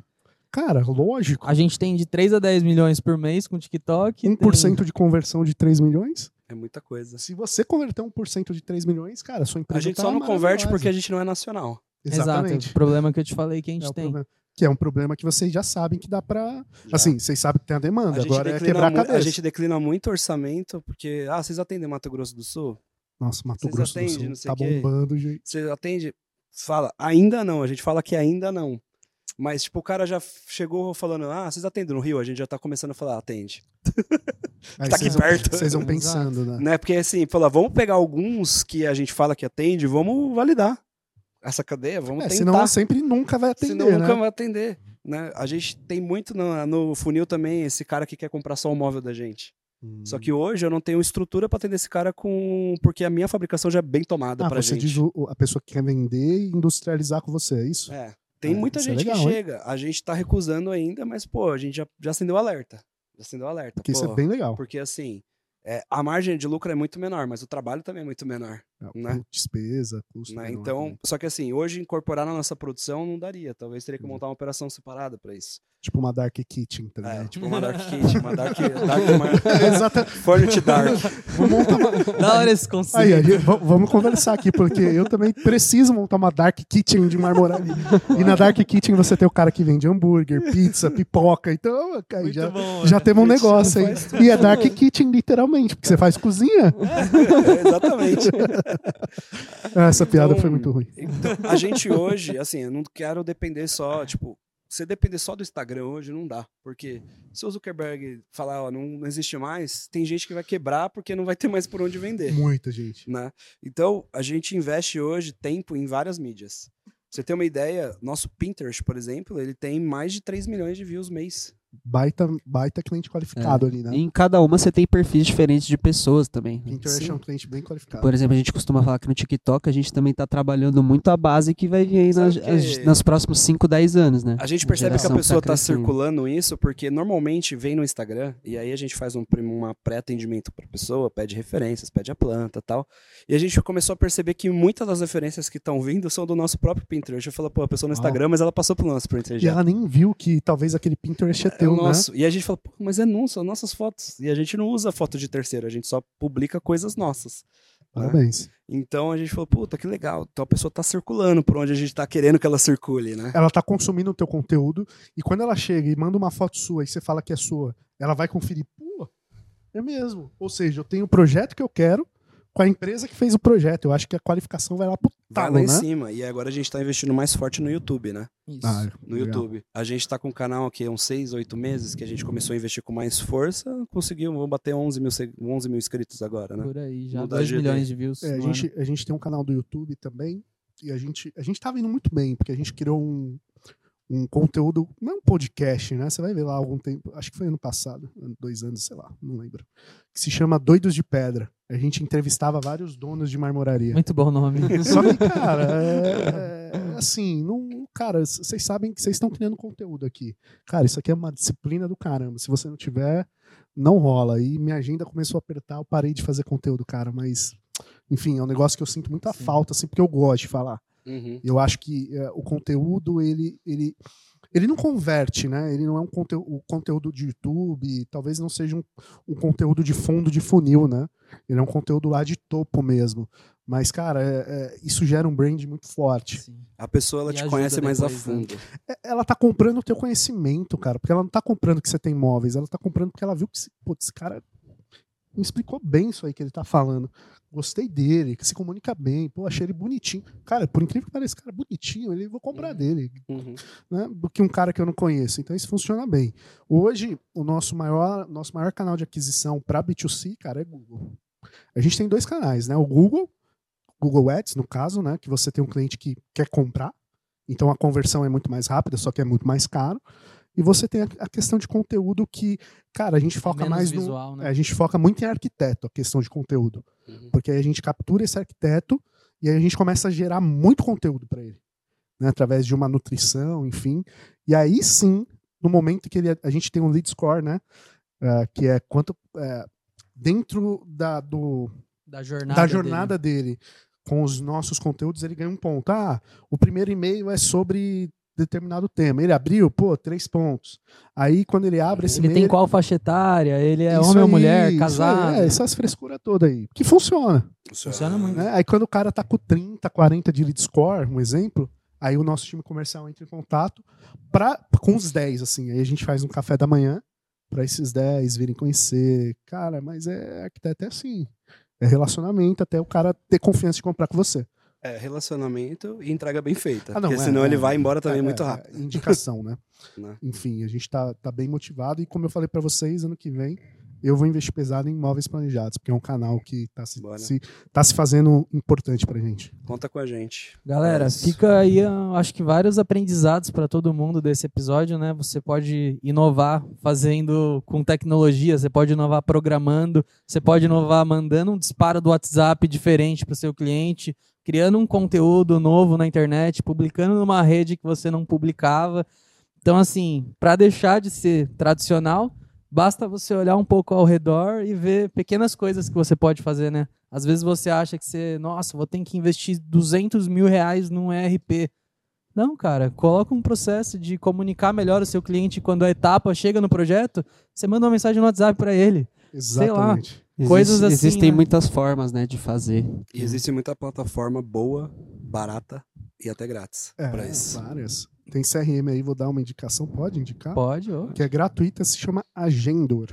Cara, é, É su- muito bom. é muito bom e tem um plano gratuito lá. Ele, ele não entrega tudo, né? Porque aí, senão. Ah, os caras dá ninguém pra usar, assina. né? Mas pra quem tá começando, o Agendor, cara, é um CRM de graça. Com cheio de recursos. E eu diria que, sei lá, não- não- seria legal ver um estudo desse, mas quantos por cento das empresas será que usam um CRM na área de construção? Ah, cara, no nosso mercado. No nosso mercado, né? Porque a gente sabe que de Nossa. startups, em outros mercados já é comum. É, no móveis planejados, eu acho que o mercado de vocês é um pouco mais refinado do que o meu. Né? Vocês, acho que móveis planejados entendeu a questão alguns anos atrás, montando lojas super bonitas, Uhum. espaços super aconchegantes. Então é um mercado um Nem pouco. showroom tanto, né? Marmoraria tem. Marmoraria agora tá começando a ter uns showrooms que são lindão, assim, são bonitos pra Uhum. caramba. Só que aí o cara cobra caríssimo e vende. Então o showroom é importante, né? Enfim, então não sei se meu mercado, talvez 10% chutando alto usa CRM. E é algo que, pô, você consegue implantar sem muita dificuldade, né? E sem ajuda de ninguém, né, cara? Porque você não precisa ter métrica no começo. Ah, eu preciso ter um lugar onde eu vou cadastrar o cliente e vou acompanhar esse cliente. Aí depois você vai adicionando algumas outras coisas, né? Ah, vou, me, vou metrificar, ou seja, acompanhar quantos contatos eu tenho que fazer. Ah, vou acompanhar quantos e-mails eu tenho que mandar. Isso aí já é mais pra frente. Uhum, Então, eu acho que hoje a gente não tem desculpa para fazer o básico. uhum. Não tem. Ah, mas eu não consigo implementar. Não consegue ou você não quer implementar? São duas coisas diferentes. Ah, mas como que eu implemento? Ó, tem uma ferramenta, cara, que é maravilhosa. Google e YouTube. E é de graça. Coloca lá, como, como implementar o meu CRM. Não, o Agendor, certeza que tem tutorial certeza. de tudo, velho. Certeza. Então, assim, cara, é, é vontade, né? Você não precisa ser o startupeiro que vai escalar seu negócio, Não, não. Conseguir seja. um capital com LTV e buscar investimento, investir em tecnologia. Não precisa. Não, você precisa só querer trabalhar, porque dá trabalho. Isso sim, dá trabalho. E a maioria dos donos de marmoraria, isso não é uma crítica, tá? Eu acho que até é uma necessidade. São muito centralizadores. Uhum. Porque não tem gente qualificada. Assim, não é que não tem gente qualificada no mercado. Não tem, não porque as pessoas são ruins. Não tem porque é um mercado pouco sexy. É. É você conhece que é- alguém que falou assim: você é engenheiro, né? Engenheiro o quê? Civil? Produção. Produção. Beleza. Serve. É, meu CEO. Engenheiro de produção serve Não, qualquer coisa. não, não, não, serve por exemplo. Ele é um administrador Também, gourmet. Também sim. serve, por Serve, exemplo. é, vai que você vem serve como exemplo. Cara, por incrível que pareça, você tem que ficar feliz. Os grandes CEOs são engenheiros de produção. É? É, a maioria dos, dos, dos maiores CEOs são engenheiros de produção. Tá? Não sei se é o seu caso, tô brincando. Mas, Mas ele é engenheiro de marketing. Ah, é, melhor ainda. O bom do engenheiro é que o engenheiro aprende a aprender. Então, qualquer coisa que você pôr na mão do engenheiro, ele faz. Né? Então, contratem engenheiro se você precisar de uma. Qualquer engenheiro. É, falar, ah, você terminou a faculdade, você fez faculdade de engenharia de produção, certo? Você não terminou a faculdade e falou, pô, quero trabalhar numa marmoraria. Eu vou construir o processo produtivo desses caras. Você pensou isso em algum momento da sua vida? Nem de o- móveis, né? Até o, até o engenheiro, de móveis. até o engenheiro civil, às vezes, ele sai da faculdade, dá de cara com a obra e fala, Ele só onde veio que de eu fui me enfiar, velho? Ele só veio pra nós porque a gente convenceu ele que era bom. Exato, você vendeu um negócio. Você nunca pensou. Você, você tinha quantas pessoas na sua sala? Desculpa, média. Umas 30? Umas 30. Alguém já é, é, externou um desejo desse tipo? Ah, vou trabalhar com marmoraria. Total de zero pessoas. Cara, culpa minha. É culpa minha, culpa do- de dono de marmoraria. É? A gente tem que falar, a gente tem que deixar um ambiente sexy, a gente tem que mostrar que não é só tiro, porrada e bomba e pó. Uhum. Pó de mármore, tá, gente? É, é, eu, eu tenho que deixar claro. né? Cara, Porque- Doido de pedra. É bom avisar, né? Eu sou, eu, cara, é, assim, eu, eu não perco a piada. Eu sempre falo, quem não me conhece, o que, que você faz? Eu vendo pedra. Inclusive, meu sonho, isso já tá no escopo, meu board não quer, meu, meu, pessoa, meu CMO de marketing, o cara de marketing não quer. Meu sonho é fazer uma propaganda é, com uma agência, quando a gente estiver maior. Olha aí, eu viajando aqui. É, é, começa a propaganda tipo assim. Sabe aqueles caras no Gugu que fica com o fundo e o cara fica preto, a silhueta assim, e ele falando meio robotizado? Vocês já viram isso? Começar a propaganda assim: eu vendo pedra. Como assim? Mas você vende pedra? É, eu vendo pedra, os clientes querem, eu vendo pedra e tal. Desenrolar alguma coisa assim, e do nada acende a luz assim, fala: não, eu vendo pedra, nada no price, tal, um negócio assim. Uma cozinha bonita. É, né? exatamente. Sabe quem- Compra tua pedra, compra comigo. Sabe quem fez isso esses Uma dias? ilha. Sabe o Ronaldo Dantas, que é o sócio do Ricardo Martins, da Mãe Broker? Sim. Ele fez um vídeo igualzinho a esse. Ah, é? Escuro no. no Cara, fez é no meu Rios. sonho. Faz no Rios. É meu sonho fazer um negócio desse. Ele sabe? falou, eu não lembro exatamente o que ele falou, mas era exatamente isso. É, de estar lá, ele era não sei o que, viciado em alguma coisa. Exato. e sei lá. Tipo, eu tenho um vício, né? Tipo, eu não consigo largar. E no final das contas é, ah, meu vício é vender imóvel, sabe? tipo isso. É um vício estranho, mas é, é um vício. Né? Então, é, é, é, a, gente, a gente. Ah, para finalizar, gente, eu, eu já paro de falar um pouquinho. A gente está fazendo um trabalho muito forte desde esse ano também em trabalhar muito a comunicação com as marmorarias, com as marmorarias. A gente criou um produto para eles, se chamava Instone, que era um SaaS, onde ele tinha acesso aos leads e, ao, e a um CRMzinho, só que não funcionou. Por quê? Porque o marmorista ele não, não tem um processo de venda definido. Então, ele entrava em contato com o lead que chegava, ele, entrado, ele, ele ligava uma vez, o cliente não atendia, o lead não atendia. Ele mandava o WhatsApp, o lead não respondia, já era, não, entra, não presta. Aí por isso que a gente é uma plataforma de alta gestão. A gente tirou o poder de venda da marmoraria, porque ele não tinha tempo de criar um processo e trouxe pra gente. E aí a gente entendeu que a taxa média de conversão de conexão, não é de venda, são 13 contatos. Eu Como tenho- assim, taxa média de conexão? porque ele é um lead. Ele não é uma, quando ele chega, ele é um lead. Ele não é, ou, ou é um lead ou uma oportunidade. Certo. Questão teórica, questão técnica. Lead é aquele, é aquele, aquela, aquela pessoa, aquele potencial cliente que tem potencial de comprar com você. Demonstrou interesse. De- de- o lead demonstrou interesse naquilo que você faz. Não necessariamente ele vai comprar. Isso é um lead. Oportunidade é, cara, esse cara vai comprar o que você vende. Você só não sabe se é com você. Né? Então a gente entendeu que lead, quando ele chega no lead score, que é a pontuação que a gente faz, a gente precisa entrar em contato com ele na média, tá? 13 vezes para ele responder a gente. Cacete, 13. E a maioria dos marmoristas param na segunda e meu time de vendas estava parando na quinta. Eu acho que eu paro em 5, mano. Pois é, é 13. Na Equipe média, amanhã se preparem. Então, Cara, a gente. se a- hoje eu tive uma reunião de venda de sales lá com o time. A gente tem, uma, a gente tem um ritual semanal. Toda. Toda hoje é terça, né? Toda terça, às, duas, às 11 horas da manhã, eu tenho um ritual de vendas, que eu pego o pessoal de vendas e, e a gente bate funil, bate, bate tudo, né? E aí tinha lá ali, é, oportunidade com sete contatos. Eu falei, não, tá errado. É 13. Só dá perdido quando for 13 contatos. Não respondeu depois do 13 terceiro, você dá como perdido. Aí você sossega. Aí eu sossego. Porque, meu, E depois de três meses você chama de novo. é, aí Tipo deu como isso. perdido, ele vai pra nutrição. Aí também Aí não, vale, não vale ficar né? perdendo tempo com quem não quer comprar. Sim. né? Então a gente é muito chato com isso. Então a marmoraria não fazia isso, porque o cara, o, o marmorista, ele costuma, ele vende, ele mede e ele acompanha a instalação, mano. Ele, ou seja, ele E não ba- é uma empresa digital. não é uma empresa digital. Ele, ele bate o escanteio, vai para a área e cabeceia e faz gol. Ah, e um ponto interessante: o marmorista, na, na maioria, e eu compreendo o marmorista, não quer crescer. Por quê? Porque quando o marmorista cresce, ele precisa de mão de obra. Cara, a mão de obra de marmoraria está cada vez pior.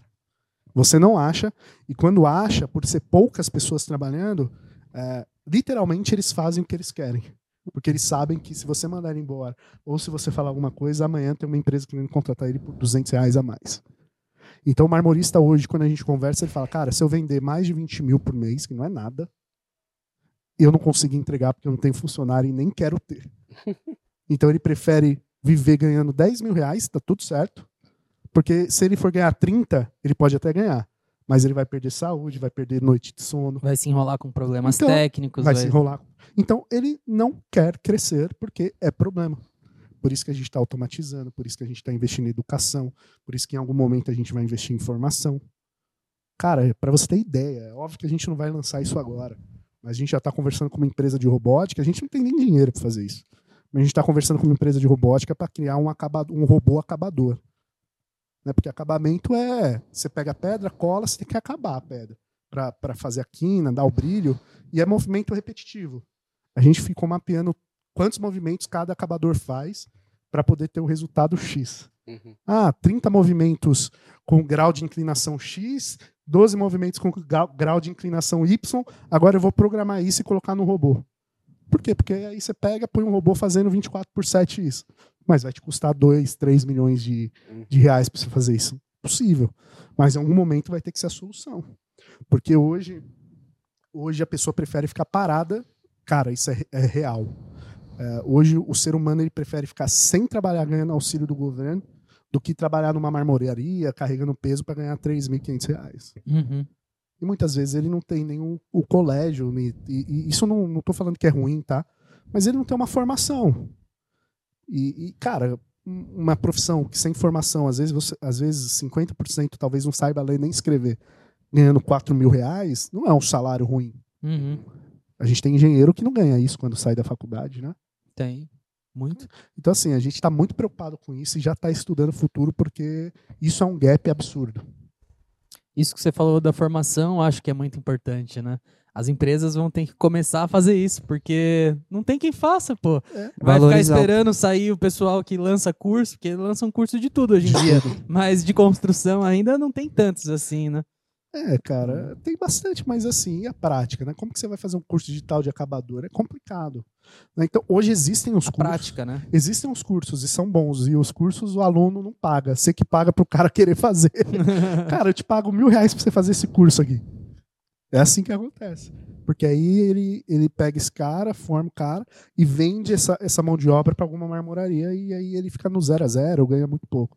Então, essa é a realidade do mercado de construção.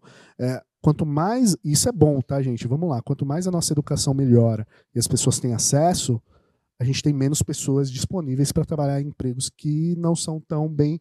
são mais braçais, né? Então a gente diminui o range. Então a gente chegou no momento que, mesmo que a gente ainda tenha no Brasil pessoas ainda pouco escolariza- escolarizadas, a gente já diminuiu bem o range de quantidade de pessoas para mão de obra braçal. E se nós, da indústria ou do serviço, não se unir para fazer alguma coisa, e a gente é novo, daqui 20, 30 anos a gente não vai poder vender porque a gente não vai ter como entregar. Uhum. Ou a gente se mexe ou a gente se Não mexe. vai ter como entregar, é verdade. É verdade, É porque verdade. produzir é fácil. É. Produzir você compra a máquina. Pro cara operar a máquina, ele não é um marceneiro, ele é um operador de máquina. Certo? E pra você treinar na máquina é muito mais fácil, porque não Não envolve, carrega peso. não tem- envolve um- um- uma destreza manual de Exatamente. execução. Não é artesanal, entende? Uhum. Então, e, daqui, e aí? Daqui 30 anos você não vai ter mais. você- E aí? Como que você vai fazer? Então a gente vai ter que formar. É por isso que a gente tá no TikTok. Não, mas, é, mas, mas o TikTok é uma porta de entrada, sabe por quê? Porque talvez vocês gerem valor para um negócio que não é tão valorizado. E no TikTok, talvez você vai ter um cara lá que fala: Ó, pai, você tá desempregado aqui, ó, que legal isso aqui. Cara, por que você não vai lá? Liga pros caras, vê que eles estão. Sabe? Uns negócios assim. Então, é, vocês fazem mais do que eu faço. Então, é, é, se todo mundo fizesse um TikTok, já seria, sei lá, 50% a mais Sim. de conteúdo do que existe hoje. Ah, tem que, tem que. A gente falou sobre isso na outra semana, que normalmente quem tá nesses trabalhos é o que sobrou. O cara não, não quis estar nisso, Não. né? Então ele está porque é a única coisa que ele sabe fazer, o que ele, ele entrou de ajudante, né? aprendeu a fazer. E aí o cara mesmo não se valoriza. É. Então o nosso papel é valorizar cada vez mais a mão de obra para que esse mercado seja atrativo para novos profissionais. Porque não adianta você falar pro cara que ele vai ganhar dois mil reais para sempre, que não vai ser nunca vai ser atrativo. Exatamente. Mas se ele conseguir ganhar uns 5, 6, ele consegue nutrir a família dele e ficar bem de vida. É, e aí, só que assim, nó- pra gente fechar a conta como empresário, é muito difícil pagar tudo isso pra esses caras. Então, nosso papel é conscientizar o cliente que algumas coisas têm um custo, devem ser valorizadas, porque a, a economia melhora como um todo, o serviço melhora como um todo. Não adianta você só querer pagar barato, que você vai receber serviço ruim pra sempre. Exato. É, Né? e, e aí entra vários problemas no nosso mercado. Tem parte boa, mas o nosso mercado é- são produtos de bem durável. Isso é, um, isso é um problema do nosso mercado. Por quê? O cliente que compra pela segunda vez móveis planejados ou pedra, ele está muito mais disposto a gastar mais dinheiro. Uhum. Que ele já sabe a pica que é, né? É, mas quando- Ou ele já se ferrou comprando ou antes principalmente ele já se ferrou Já se ferrou. comprando barato. Mas, cara, poucos clientes vão ter oportunidade de fazer duas casas. Né? Tipo, ah, vou comprar um apar- outro apartamento, vou me mudar. Uhum. Cara, a maioria, o sonho da vida é aquele apartamento e ele vai morrer lá pagando a Sim. parcela há 30 anos lá. Uhum. Talvez ele não se mude mais e ele não tenha que reformar mais. Então a gente não consegue é, é, é, vender de novo para ele, né? Então Uhum, fica aquele negócio. né? Ele aprendeu, só que ele não, não vai ter talvez outra oportunidade para comprar. Por isso que, cara, a gente procura canais. Que é o que eu falei para você. Eu acho que a estratégia de vocês, assim como a minha, tem que ser canais. Cara, por que que eu não tô... Olha eu fazendo aqui minha venda, gente. Eu sou vendedor, hein? Por que, que eu não atendo a GD? Primeiro, porque eu não conhecia, agora eu conheço. né? Sim. E outra coisa, cara, é, além da GD me gerar um canal onde eu vou ter contato com os clientes que vocês geram, eu também posso usar a GD como, como, um, como um, um- um hub para eu levar meu cliente.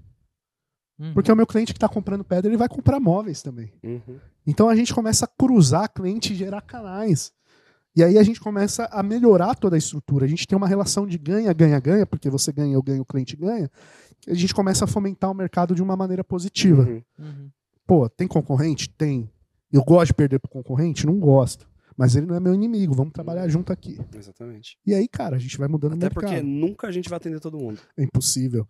É impossível. Talvez a gente vai colher isso que a gente tá fazendo hoje. Eu tô com 30 anos, quando eu tiver com 60 e já não quiser mais trabalhar. Tá tudo certo. Tá tudo certo. Mas a gente tá colhendo para um mercado de quem tá vindo depois. Exatamente. né? Pessoas muito, talvez, com É certeza, muito legado, melhores né? do que a deixar, gente. Deixar algo que a gente fez algo pra mudar isso, né? Que, É, tipo, cara. não só, só deixou a vida levar, é assim pra sempre, síndrome de Gabriela, né? É, sempre assim, vai ser sempre assim, Cara, nunca por- vai mudar. Porque senão, Então- ou você encara e e faz alguma coisa pra mudar, ou você vai, ou você vai ficar naquilo ali, vai ficar patinando a vida toda. E assim, eu acho que vocês têm um perfil muito parecido com o meu. Cara, poucas pessoas vão entender vocês. É. Vão te chamar de louco, vão falar que vocês estão viajando, vão falar que não adianta vocês tentarem modificar porque sempre foi assim, tem que ser assim. Cara, eu tenho experiência com meu pai, cara. Cara, era só. Às vezes ainda tem, mas é bate-cabeça às Não, vezes. a pessoa que é do ramo é a mais difícil de você fazer ela acreditar nisso. Cara, é umas É porradarias. a mais difícil. É umas porradaria, não na mão, né? É linguagem É figurada. verbal, né? É, a gente às vezes sai brigando porque eu penso assim, ele pensa assim, e a gente tem que achar um equilíbrio. Né? Mas se a gente não fizer, sempre vai ser assim. Uhum. Então é- o risco é muito grande também. Mas, cara, a gente tá fazendo, eu acho que acho que aqui tá, tá cheio de mente muito melhor do que a minha que vai fazer esse negócio decolar. Vambora. É Isso isso. aí, papo bom, hein? Com certeza Demais. rendeu hoje aqui, viu? E vamos falar dos nossos patrocinadores, né? oferecimentos. A Ah, gente é tá. verdade. Os papos estão ficando tão bons que a gente tá até esquecendo. Vamos falar dos patrocinadores no começo, né? É mais fácil. É mais fácil mesmo. O da GD a gente não precisa nem falar, né? A gente falou o episódio Falou inteiro. bastante. Se você precisa de um móvel planejado aí, sob medida, do jeito que você precisa, do jeito que você sempre sonhou, chama o nosso time da GD lá, que a gente vai te atender rápido, vai fazer um orçamento rápido e vai te entregar com qualidade de uma fábrica própria, ferragens alemãs e tudo mais. Ainda não é um orçamento em 15 minutos, mas Não. quem sabe daqui a pouco seja. Quem sabe, quem sabe, Vai né? ser. Então chama lá, o nosso time vai te atender com todo carinho, com todo cuidado, para cuidar do seu projeto aí do começo ao fim. É Beleza? isso aí. E falando também em melhorar o mercado da construção civil, temos a minha casa financiada também, né? Se você tá precisando do quê? De Dinheiro. Dinheiro. Dinheiro. é importante, né? Se você quer fazer sua obra e quer construir sua casa e o que você não tem é dinheiro, os caras resolvem o seu problema. né? É bom. Então, para aquisição de terreno e construção, para término de reforma, para se você tem um apartamento, você consegue colocar em garantia, pegar uma grana com carência para poder Taxas terminar a sua reforma. É, se você Então- morar num condomínio aí que o síndico é um bananão, dá uma cutucada nele aí pra conhecer que os também, caras que- conseguem ter crédito para você fazer as reformas do condomínio com a garantia dos próprios recebíveis do condomínio, ou seja, o prédio não gasta nada, porque Isso o é condomínio legal, é a própria parcela. Pode colocar placa solar, economizar Então os, cara, os caras criaram coisas. um hub, eles são uma própria tech de crédito que criaram um hub com várias soluções para a construção civil. né? Então, eles conseguem te fornecer dinheiro a custos imobiliários, hoje, nesse exato momento, com juros mais baixos do que a própria Selic, para você captar crédito. E você consegue usar para reforma, você consegue para fazer sua construção, aquisição de terreno construção, que é um, é um crédito bem específico que somente a Caixa e eles agora têm com o branco Quero o. Construcard lá da vida. né? Também tem isso, também a- que a Construcard é um outra, uma outra ferramenta, os caras conseguem com juros mais baratos ainda do que esse É. Construcard. Legal. E então chama o pessoal lá, minha casa, minha ponto casa financiada lá, segue eles no Instagram, tem live todo dia no YouTube. Se você quer ganhar dinheiro no mercado da construção, construindo para vender, ou tem o sonho da sua casa, quer construir a sua casa, chama o pessoal lá, reformar seu apartamento, que eu tenho certeza que eles conseguem te ajudar. Exatamente. Como a gente tava falando aqui, a pessoa geralmente, o brasileiro vai comprar uma casa na vida, né? Não vai ter a chance de comprar duas. Então, estudar a melhor forma de comprar, a melhor forma de pagar, pode ser a maior economia da sua vida. Exatamente. Você não é do ramo E a imobiliário. galera nova nem quer comprar, né? Tá Não, alugando só. E aí os investidores também, às vezes, querem investir em vários imóveis, reformar e já, já deixar pronto pro cara mudar. É uma solução boa essa aí, hein? Total. Sim. E, cara, carência de seis meses, juros imobiliários e Olha, 20 anos para pagar. que Que coisa melhor. Exatamente. Tô precisando de dinheiro, hein? Acho que E, e aí o pessoal brinca muito no mercado imobiliário, a gente trouxe vários especialistas. Tá, pá, mas eu vou financiar a construção da minha casa, vou pagar três casas. Aí você fala assim, pô, você vai pagar três casas depois de 30 anos. Três casas. E o seu imóvel, em 30 anos, ele valoriza 5 até 10 vezes o valor. Você nunca para para fazer essa conta. Então, nem sempre o financiamento é algo ruim. Você só tem que fazer ele de uma maneira organizada com o seu fluxo de recebimento e saída. E Se você for aluguel- desorganizado financeiro, nenhum investimento vai ser bom. E também com ajuda profissional, né? Com Também ajuda não- profissional. Sozinho você não vai chegar a Pro lugar aluguel nenhum. valer a pena, tem que valer a pena pro dono do imóvel também, senão ele não vai alugar. então Exatamente. pensa nisso.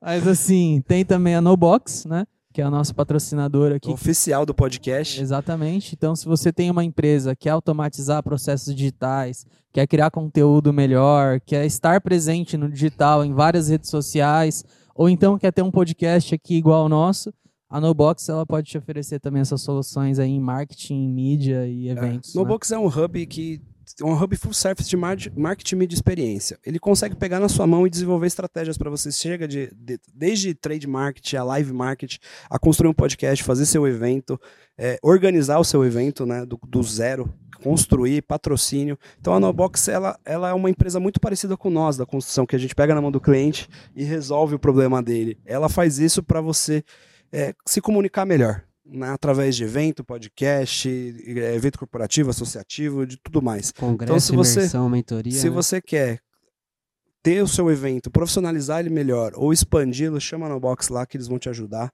Tá? A gente só senta aqui, grava e não se preocupa com mais nada, né, não, Rodrigo? É isso. E às É vezes isso. toma um iquinho.